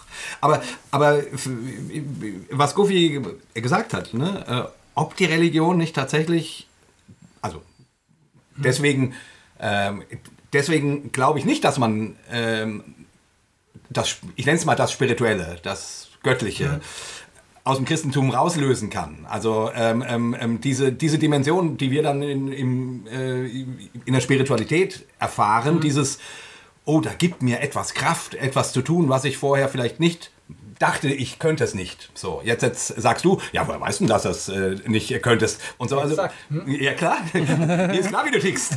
Ich will ja nur sagen, ähm, äh, wer recht hat in der Debatte, das kann man ja gar nicht entscheiden, sondern ähm, man kann nur sagen, ja, äh, ähm, also man kann es nur angucken. Und der eine sagt, aber für mich kommt da so eine Kraft raus, ähm, und das hilft mir, la la la la la. Ähm, und das würde doch für mich schon, also meine Frage ist nicht, warum, warum wirst du kein Christ, mhm. sondern meine Frage wäre, warum gönnst du uns nicht unseren Glauben? Ich würde nämlich ich würde gar nicht sagen, dass ich euch den Glauben nicht gönne. Na, du hast gesagt, Religion hat, ähm, wenn man wenn man die Summe zieht, mhm, sozusagen, mhm hat sie am Ende mehr schädliche Wirkungen, Auswirkungen, okay, als dass sie positive Auswirkungen Ihr werdet ja, jetzt sagen wir euch beide, ihr werdet ja jetzt Teil der Summe. Ich könnte euch, das euch ich weiß jetzt zu wenig. Können uns gegen rechnen. Könnt, ich könnte euch das voll gönnen, weil ihr jetzt gerade die, die Pluspunkte so, so wert. Aber äh, und, und, immer noch zu der Erkenntnis okay. kommen, insgesamt, wenn wir jetzt noch 100 Jahre weiterdenken, da gäbe es dann vielleicht keinen Jay und Gofi, mhm. keinen, oder sagen wir keinen religiösen Jay und mhm. Gofi, aber vielleicht würden die auch die Welt erklären, mhm. aber dann äh, in einer Weise, die, sagen wir, mir näher läge, wo ich eher alles unterschreiben könnte, als das, was ich jetzt mache. Ich habe mir gerade überlegt, nehmen wir mal Mutter Teresa, ist ja so ein bisschen umstritten. Einerseits, mhm. wie ich glaube, durch gutes Marketing sozusagen, ähm, wo viele Leute denken, wenn, wenn du ein Beispiel brauchst für eine, für eine geradezu heilige Person, die sich selbst aufopfert, Mutter Teresa, wenn man mal ein bisschen hinter die Kulissen guckt, ähm, habe ich gerade überlegt, was wäre denn jetzt besser gewesen? Eine, eine Mutter Teresa, die sich aus katholischem Fanatismus quasi äh, den Armen äh, widmet mhm. und die eigentlich nur mal kurz in ihr Hospital, sage ich jetzt mal so, wie sie es mir darstellt, in ihr äh, Sterbehospiz da holt, damit die nochmal schnell heimlich getauft werden äh, können. Man sagt, ich wasche dir jetzt mal ein bisschen die Stirn ab hier mit diesem nassen Lappen und dann Murmel, Murmel, äh, ist der plötzlich getauft. Äh, oder wenn hier jemand wäre, der sagt, mir tun diese Leute leid und da müssen wir doch was tun. Jetzt gibt es offensichtlich keine säkulare Mutter Also ich glaube einfach, das wäre besser gewesen. Jetzt kann man natürlich sagen, ja, das hat ja keiner gemacht. Aber es ähm, kann durchaus sein, gibst du auch zu, dass es bei der Mutter Teresa durchaus Mitleid gewesen mit denen. Das ist ah, theoretisch ich, möglich, oder ich, nicht? Ich finde Mutter Teresa einfach äh, crazy von dem, was ich weiß, weil ähm, das, ist auch, das ist auch eine Sache, die mich stört. Wenn, wenn äh, Gläubige was Gutes tun wollen, hm dann sollen die das doch machen, ohne immer das fette Christenlabel drauf zu machen. Es wird ja beispielsweise immer gesagt, es gibt doch, ja, aber es gibt so viele christliche Hilfswerke und es gibt keine atheistischen Hilfswerke. Ich wäre auch, also ich würde da jetzt, das wäre für mich Zeitverschwendung, zu opponieren gegen atheistische Hilfswerke. Aber der Punkt ist halt, wenn du als Atheist helfen willst, dann suchst du dir einen Zweck und spendest. Und dann, dann gibt es da üblicherweise eine säkulare Organisation, sagen wir Greenpeace, Ärzte ohne Grenzen, ich weiß nicht, Rote Kreuz, glaube ich. Mhm. Ähm, die sind auf den Zweck spezialisiert. Mhm. Und da kannst du Christ sein, kannst du Atheist sein oder Moslem, Jude, Hindu, Buddhist. Mhm. Ähm, die machen den Zweck und nur darum geht's. Ja. Und dann hast du die christlichen Hilfswerke, die, die vermischen irgendwie mhm. beides. Und mhm. für mich ist es unappetitlich, muss ich ehrlich sagen. Wenn ich, genau wie bei der Frau, der ich helfen wollte, da, da denkst du jetzt auch nicht drauf, ist die wohl auch atheistisch? Kann ich dir helfen? Darf ich dir helfen? Oder ist das vielleicht eine Christin? Ne? Ähm, sondern du, also das, das bilde ich mir auch ein, dass ich glaube weniger als die meisten Leute, Leute nach ihrer Religion. Äh, Es ist mir egal, ich sag mal, es ist mir egal, ob jemand welche Weltanschauung jemand hat, es ist mir egal, ob jemand welche sexuelle Ausrichtung der hat, ist mir auch egal, welche Hautfarbe jemand hat. Ich bin ja sozusagen so vielen Schattierungen da ausgesetzt, dass das für mich nichts, nichts Besonderes mehr, Genau. mehr ist. Ähm, wenn ich mich natürlich, wenn wir uns natürlich darüber unterhalten, dann arbeiten wir natürlich gerade da den weltanschaulichen Unterschied ähm, heraus. Aber ähm, ich finde es unappetitlich, wenn man Leute in Notlagen nimmt und äh, dann da, äh, statt ausschließlich zu helfen, noch seine... seine Das- ich würde das auch nicht machen wollen. Das zu Missionszwecken missbraucht sozusagen. Ja, ne? also, Mhm. wie gesagt, wenn ich der Frau helfe, dann helfe ich der Frau und halt die Klappe, dass ich, dass ich äh, Atheist bin. Genauso würde ich, wenn ich Christ wäre, ja, ich weiß es nicht, Christen sind ein bisschen anders drauf. Aber ihr wisst, was ich meine. Ne? Ja. Es ist so ein Ja. bisschen. Doch, ich, okay. darüber, darüber wird auch innerkirchlich diskutiert, ne? wie, wie ethisch vertretbar das überhaupt ist. Also, Ja. äh, dass man Menschen hilft, nicht um ihnen zu helfen, sondern um ihnen etwas zu etwas anderem zu verhelfen, woran das sie gar nicht gefragt haben. So, ne? Das ist ja durchaus eine ethische Frage auch, auch, für, auch für gläubige Leute. Also mein Eindruck, um dann, äh, das Thema so den Blog abzuschließen, ist, mein Eindruck ist, dass, wo, wo war das denn? War es auch in einem Kessmann-Buch? Da wird erst Jesus vorgestellt, der kümmert sich um die Armen, der kümmert sich um die Kranken und heilt die und ist super nett. Mit so einer Einführung erreichst du natürlich genau Leute, denen sowas, die sowas mögen. Und dann sagt Jesus eben, äh, ja, ihr müsst auch ganz nett sein. Ne? Das ist für mich so ein, so ein reiner äh, Selbstverstärkungsmechanismus. Und ähm, aber wer anders drauf ist, der, der nimmt dann vielleicht mehr so einen Rachepsalm aus dem Alten Testament, der fühlt sich dadurch dann mehr angesprochen. Und von daher ist meine Überzeugung, dass äh, der Großteil dieser religiösen Begründung oder Motivation auch so da wäre und dass die, für mich setzt sich die Religion hier so parasitär quasi an die, äh, ich sag mal, an die guten Taten dran. Ein typisches Beispiel ist für mich immer, wenn jemand sagt, aber hier unser, unser moderner Rechtsstaat oder so, der, der basiert doch auf den Werten des Christentums. Ne? Und diese Art von Argumentation, die zeigt mir eigentlich, wenn ein Christ mir gegenüber so argumentiert, ne, wenn sozusagen nach dem Motto, wenn mir was an der freiheitlich-demokratischen Grundordnung liegt, dann müsste mir doch auch was am Christentum liegen. Ne? Dass jemand, der weiß, dass ich Atheist bin, mir gegenüber so argumentiert, zeigt doch, dass er der festen Überzeugung ist, oder sagt zumindest unbewusst sich darüber im Klaren ist, dass auch Atheisten die freiheitlich-demokratische Grundordnung für erhaltenswert halten. Ja. Und wenn das so ist, dann braucht, dann ist doch, dann beweist das doch gerade, dass man dazu kein Christentum braucht. Und dann versucht er nämlich eigentlich nur sein Christentum da dran zu klatschen, wie so, wie so, ein- so, ein- so ein, diese Fische, die da irgendwo an so einem großen Fisch dran sich festsaugen, äh, um, um das dann irgendwie mit, mit äh, reinzubringen. so kann man argumentieren, man kann aber auch genauso argumentieren, dass man einfach, also dass man sich, sich fragt, okay, wie kommt es zur freiheitlich-demokratischen Grundordnung und zumindest würdigt, dass das Christentum auf dem Weg dahin auch äh, eine Rolle gespielt hat. So, ähm, genau, und mehr nicht. Also ich, ich würde jetzt nicht mit, dem, mit der freiheitlich-demokratischen Grundordnung verargumentieren, dass es Gott geben muss. Aber die, dass das Christentum in, in, der, in der Entwicklung äh, auf dem Weg zu Demokratie nicht immer rühmliche Rollen gespielt hat, aber auch rühmliche Rollen gespielt hat, äh, das wäre mein, nicht mein Argument für die Religion, sondern ein, einfach nur als Würdigung. Ich, ich lasse es mal so stehen, um das Fass jetzt nicht auch noch aufzumachen. ich, würde, ich würde dann aber äh, kontern sozusagen, selbst wenn das so war, ähm, ist es anzustreben, eine Gesellschaftsordnung säkular oder überreligiös zu Jupp. äh, fundieren, anzuknüpfen. Bin ich bei dir. Ähm, äh, ich anders auch so. geht es nicht. Und Ja. selbst wenn das Christentum, was ich hiermit nicht äh, äh, sozusagen unterschreiben würde, Ja. da äh, hingeführt hätte, Ja. wären wir jetzt an der Stelle, wo wir sagen müssen, das muss er. Und was mir, Ja. es gibt doch dieses Böckenförde-Zitat, der Staat lebt von Werten, die er selbst nicht garantieren kann. Oder so ähnlich. Und ähm, das wird ja immer gerne benutzt, um zu sagen, ja, deswegen braucht man die Kirchen, die jetzt diese.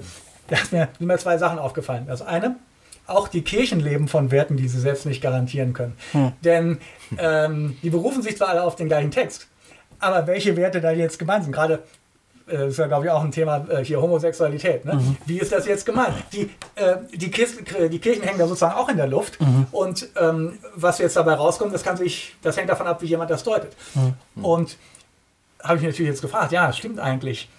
Äh, worauf ist der Staat denn da angewiesen? Und ich denke, es ist Einsicht, einfach Einsicht darin, dass diese Grundordnung, die wir haben, dass die Regeln, denen wir uns unterwerfen, dass die sinnvoll sind. Mhm. Der Punkt ist ja der, ein Staat kann, glaube ich, nur dauerhaft stabil sein, wenn die Leute die Regeln nicht befolgen, weil sie denken, oh, uns kommt die Polizei, sondern weil sie ein Einsehen haben, dass das vernünftig ist. So wie wir einsehen, äh, was weiß ich, wenn, wenn jetzt ich an der Tür klinge, dass du nicht da mit einer Knarre äh, äh, warten musst, weil, weil ich dir mhm. was das Böses können wollte, dass ich meinen Wagen hier abstellen kann. Ich kann davon ausgehen, dass der, dass der nicht geklaut wird. Mhm. Ähm, Verkehrsregeln sind ja so ein schönes Beispiel. Es, mhm. die, das ist halt einfach ach, angenehmer, uns einmal darauf einigen, ob wir alle links oder alle rechts fahren auf der Straße. Ne?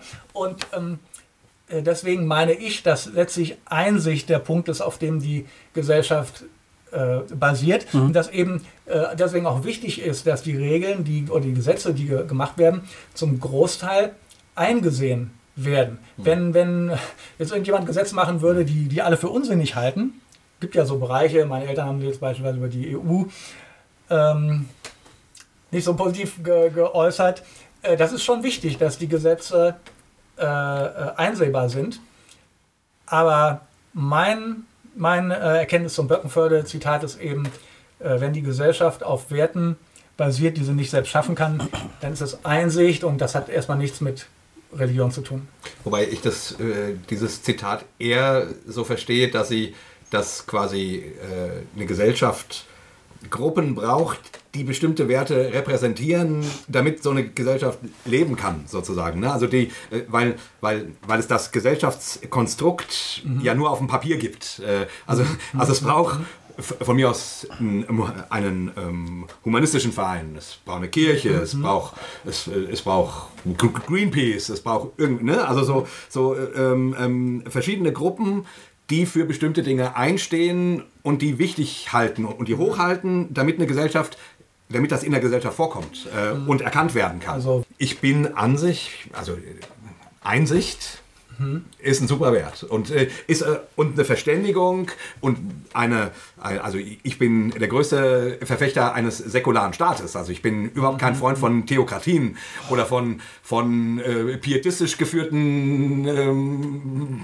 Parteien äh, oder, oder irgendwas. System, also ja. also ich finde es gut, wenn sich Christen politisch engagieren äh, in einem in einem, in einem pluralen Staat so, ne? Mhm. Aber ich wäre überhaupt kein Freund, also Theokratien halte ich für eine, für eine, für eine Katastrophe. Mhm. So. Äh, weil das zumindest in der Regel in der Geschichte nie dazu geführt hat, dass die tatsächlich christlichen Werte gelebt wurden, sondern immer, dass, die, dass das Christentum äh, sich zu Dingen hinreißen lassen hat, die mit dem, wovon der Nazarener mal gesprochen hat, dann immer weniger zu, zu tun Natürlich, weil dann Dialog auch gar nicht mehr nötig ist. Weil es dann eine Partei also. gibt, die vorgibt, wie Dinge, so funktionieren Diktaturen ja auch, ja, nicht nur Theokratien, sondern Diktaturen ja auch, totalitäre Systeme. Also das würde in den Totalitarismus führen letztlich. Klar, man braucht den Dialog verschiedener Pole, oder? In einer Gesellschaft. Und dieser Dialog muss erhalten werden. Das heißt, das braucht aber dann aber auch die Gegensätzlichkeit wahrscheinlich der ganzen Sachen. Wenn alle ein in der, also sagen wir ideologisch weltanschaulich gesehen, vollkommen d'accord sind, ja gut, wäre die Frage, ob das funktioniert oder ob das nicht doch letztlich gar nicht zu verhindern ist, dass es in so eine Art totalitaristische äh, Richtung führt für eine Gesellschaft. Also für mich ist ein äh, entscheidender Fortschritt der heutigen Gesellschaft im Vergleich zu dem, was das Christentum üblicherweise oder traditionell bietet, ist, dass wir in unserer ganzen Rechtsordnung und Gesellschaftsordnung auf Interessenausgleich hinarbeiten. Also wenn wir äh, sagen wir, juristisch was lösen wollen oder auch Gesetze machen, mhm. überlegen wir, wessen Interessen sind hier, wessen Belange sind hier betroffen mhm. und wie können wir die am besten zu einem schonenden Ausgleich bringen. Und äh, was Religion üblicherweise, so nehme ich es jedenfalls wahr, äh, ist Prinzipienreiterei. Mhm. diese Regeln, du sollst dies, du sollst, äh, sollst das, ähm, das äh, äh, Beispiele sind für mich äh, die katholische Kirche bietet sich ja mal an, weil die kann man festnageln mit ihrem Katechismus, was die offiziell sagen. Das geht halt bei Protestanten nicht so gut. Und äh, das wäre eben Abtreibung, mhm. wo letztlich die, die Kirche sagt, ich glaube, wenn die, das Leben der Mutter in Gefahr ist, dann darfst du abtreiben. Aber als gute Katholikin wäre es trotzdem ziemlich vorbildlich, wenn du es drauf ankommen lässt. Hm. Ne? Hm. Oder eben äh, selbstbestimmtes Sterben, wo ähm, so ein Prinzip, das vielleicht auch mal sinnvoll war irgendwann, denke ich mir immer so. Ne? Die meiste Zeit der Menschheit konntest du wahrscheinlich sagen, dass es erstrebenswert ist, ein Leben zu erhalten. Hm. Weil wenn der damals überlebt hat unter grauenhaften hygienischen und, und medizinischen Zuständen, dann konnte der wahrscheinlich mit seinem Leben noch was anfangen. Mhm.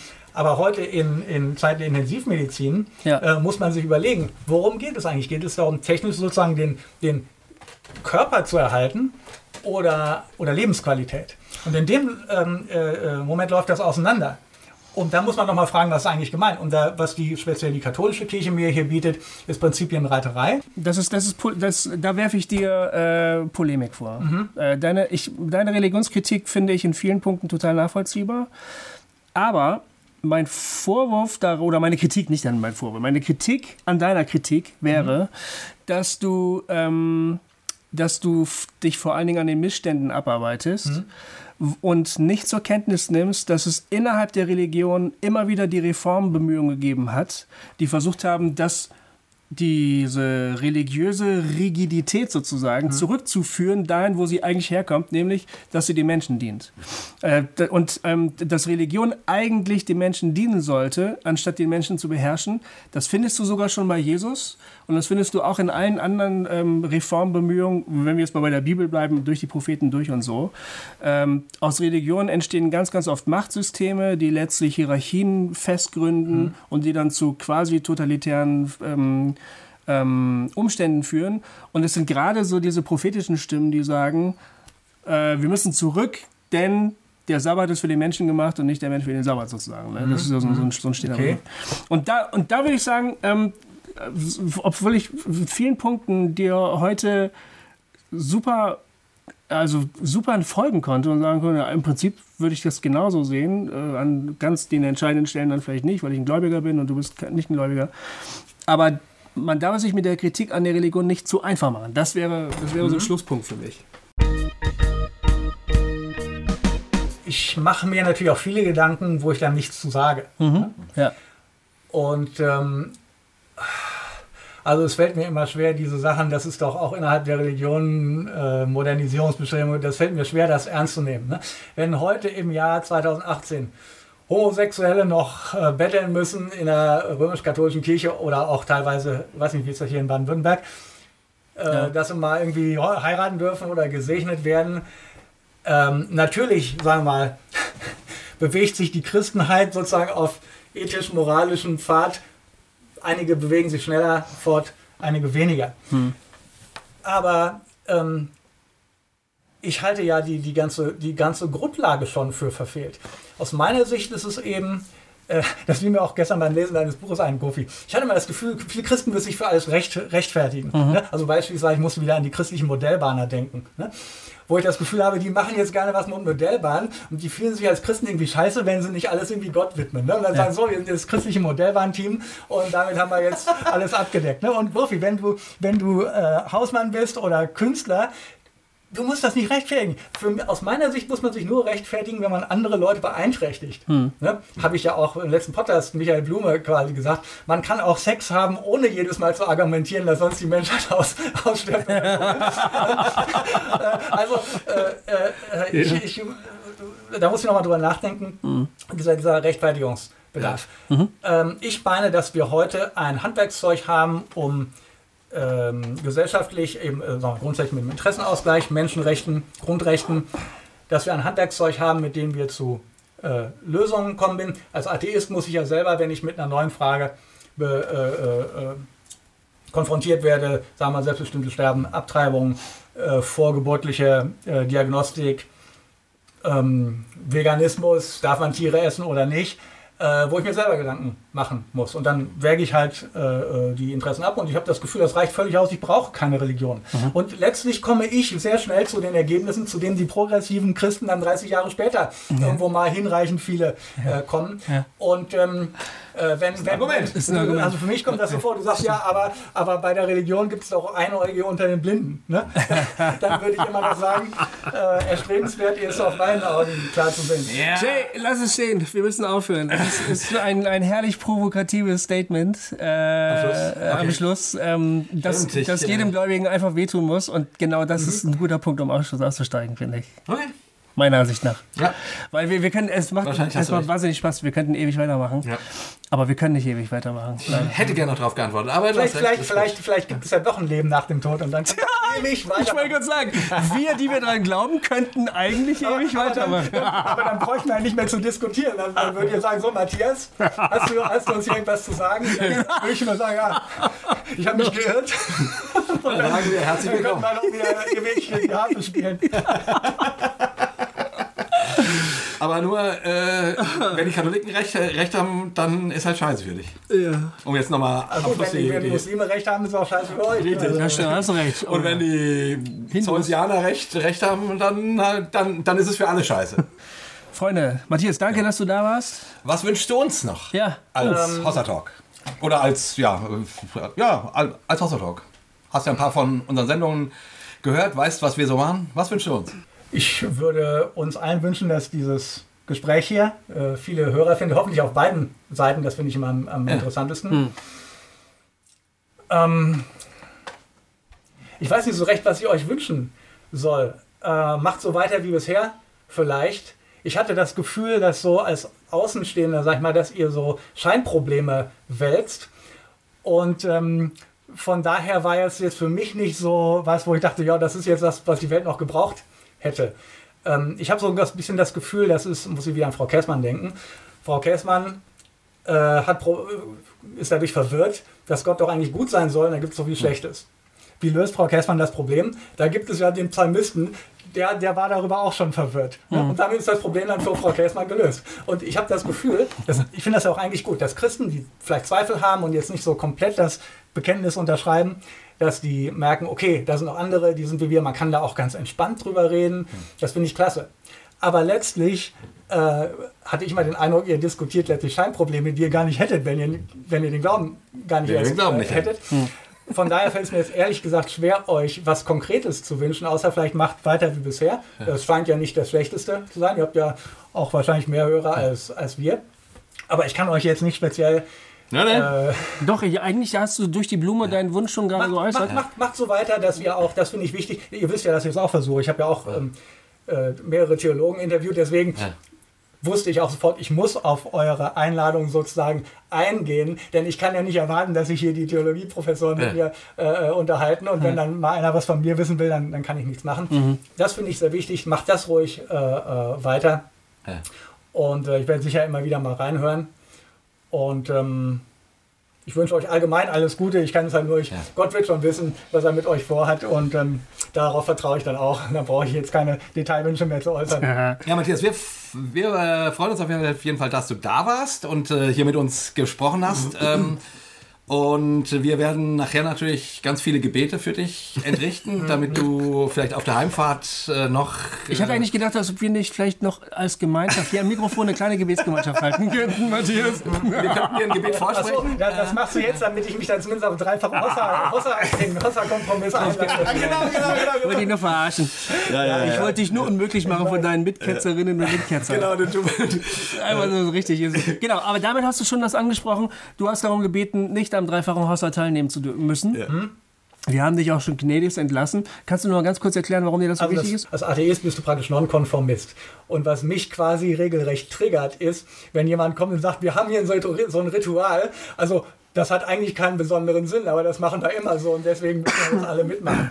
Und ähm, da sagst du als Nonkonformist. Das äh, ist zwar Sorry. jetzt mit dem dreifachen Hossa nicht. Äh, du, hast die, du hast die große Ehre, quasi als Nonkonformist der erste Hossa-Talk-Gast zu sein, der nicht dreimal Hossa sagt. Genau. Das stimmt. In diesem Sinne. Alright. Vielen Dank, dass du da warst. Genau. Wir, jedenfalls, wir jedenfalls verabschieden uns. Ja, und äh, schaltet in zwei Wochen wieder ein. Oder nächste, weiß gar nicht. Äh, auf jeden Fall bald. Es noch nicht. Keine Wir Ahnung. werden sehen. Wir werden sehen. Genau, ja. Wir- Alles, alles gesagt. Ja. Wir sagen Tschüss. Nee, wir sagen Hossa. Wir sagen dreimal Hossa, Hossa, Hossa. Hossa! So. Tschüss. Hossa Talk! Jay und Goofy erklären die Welt.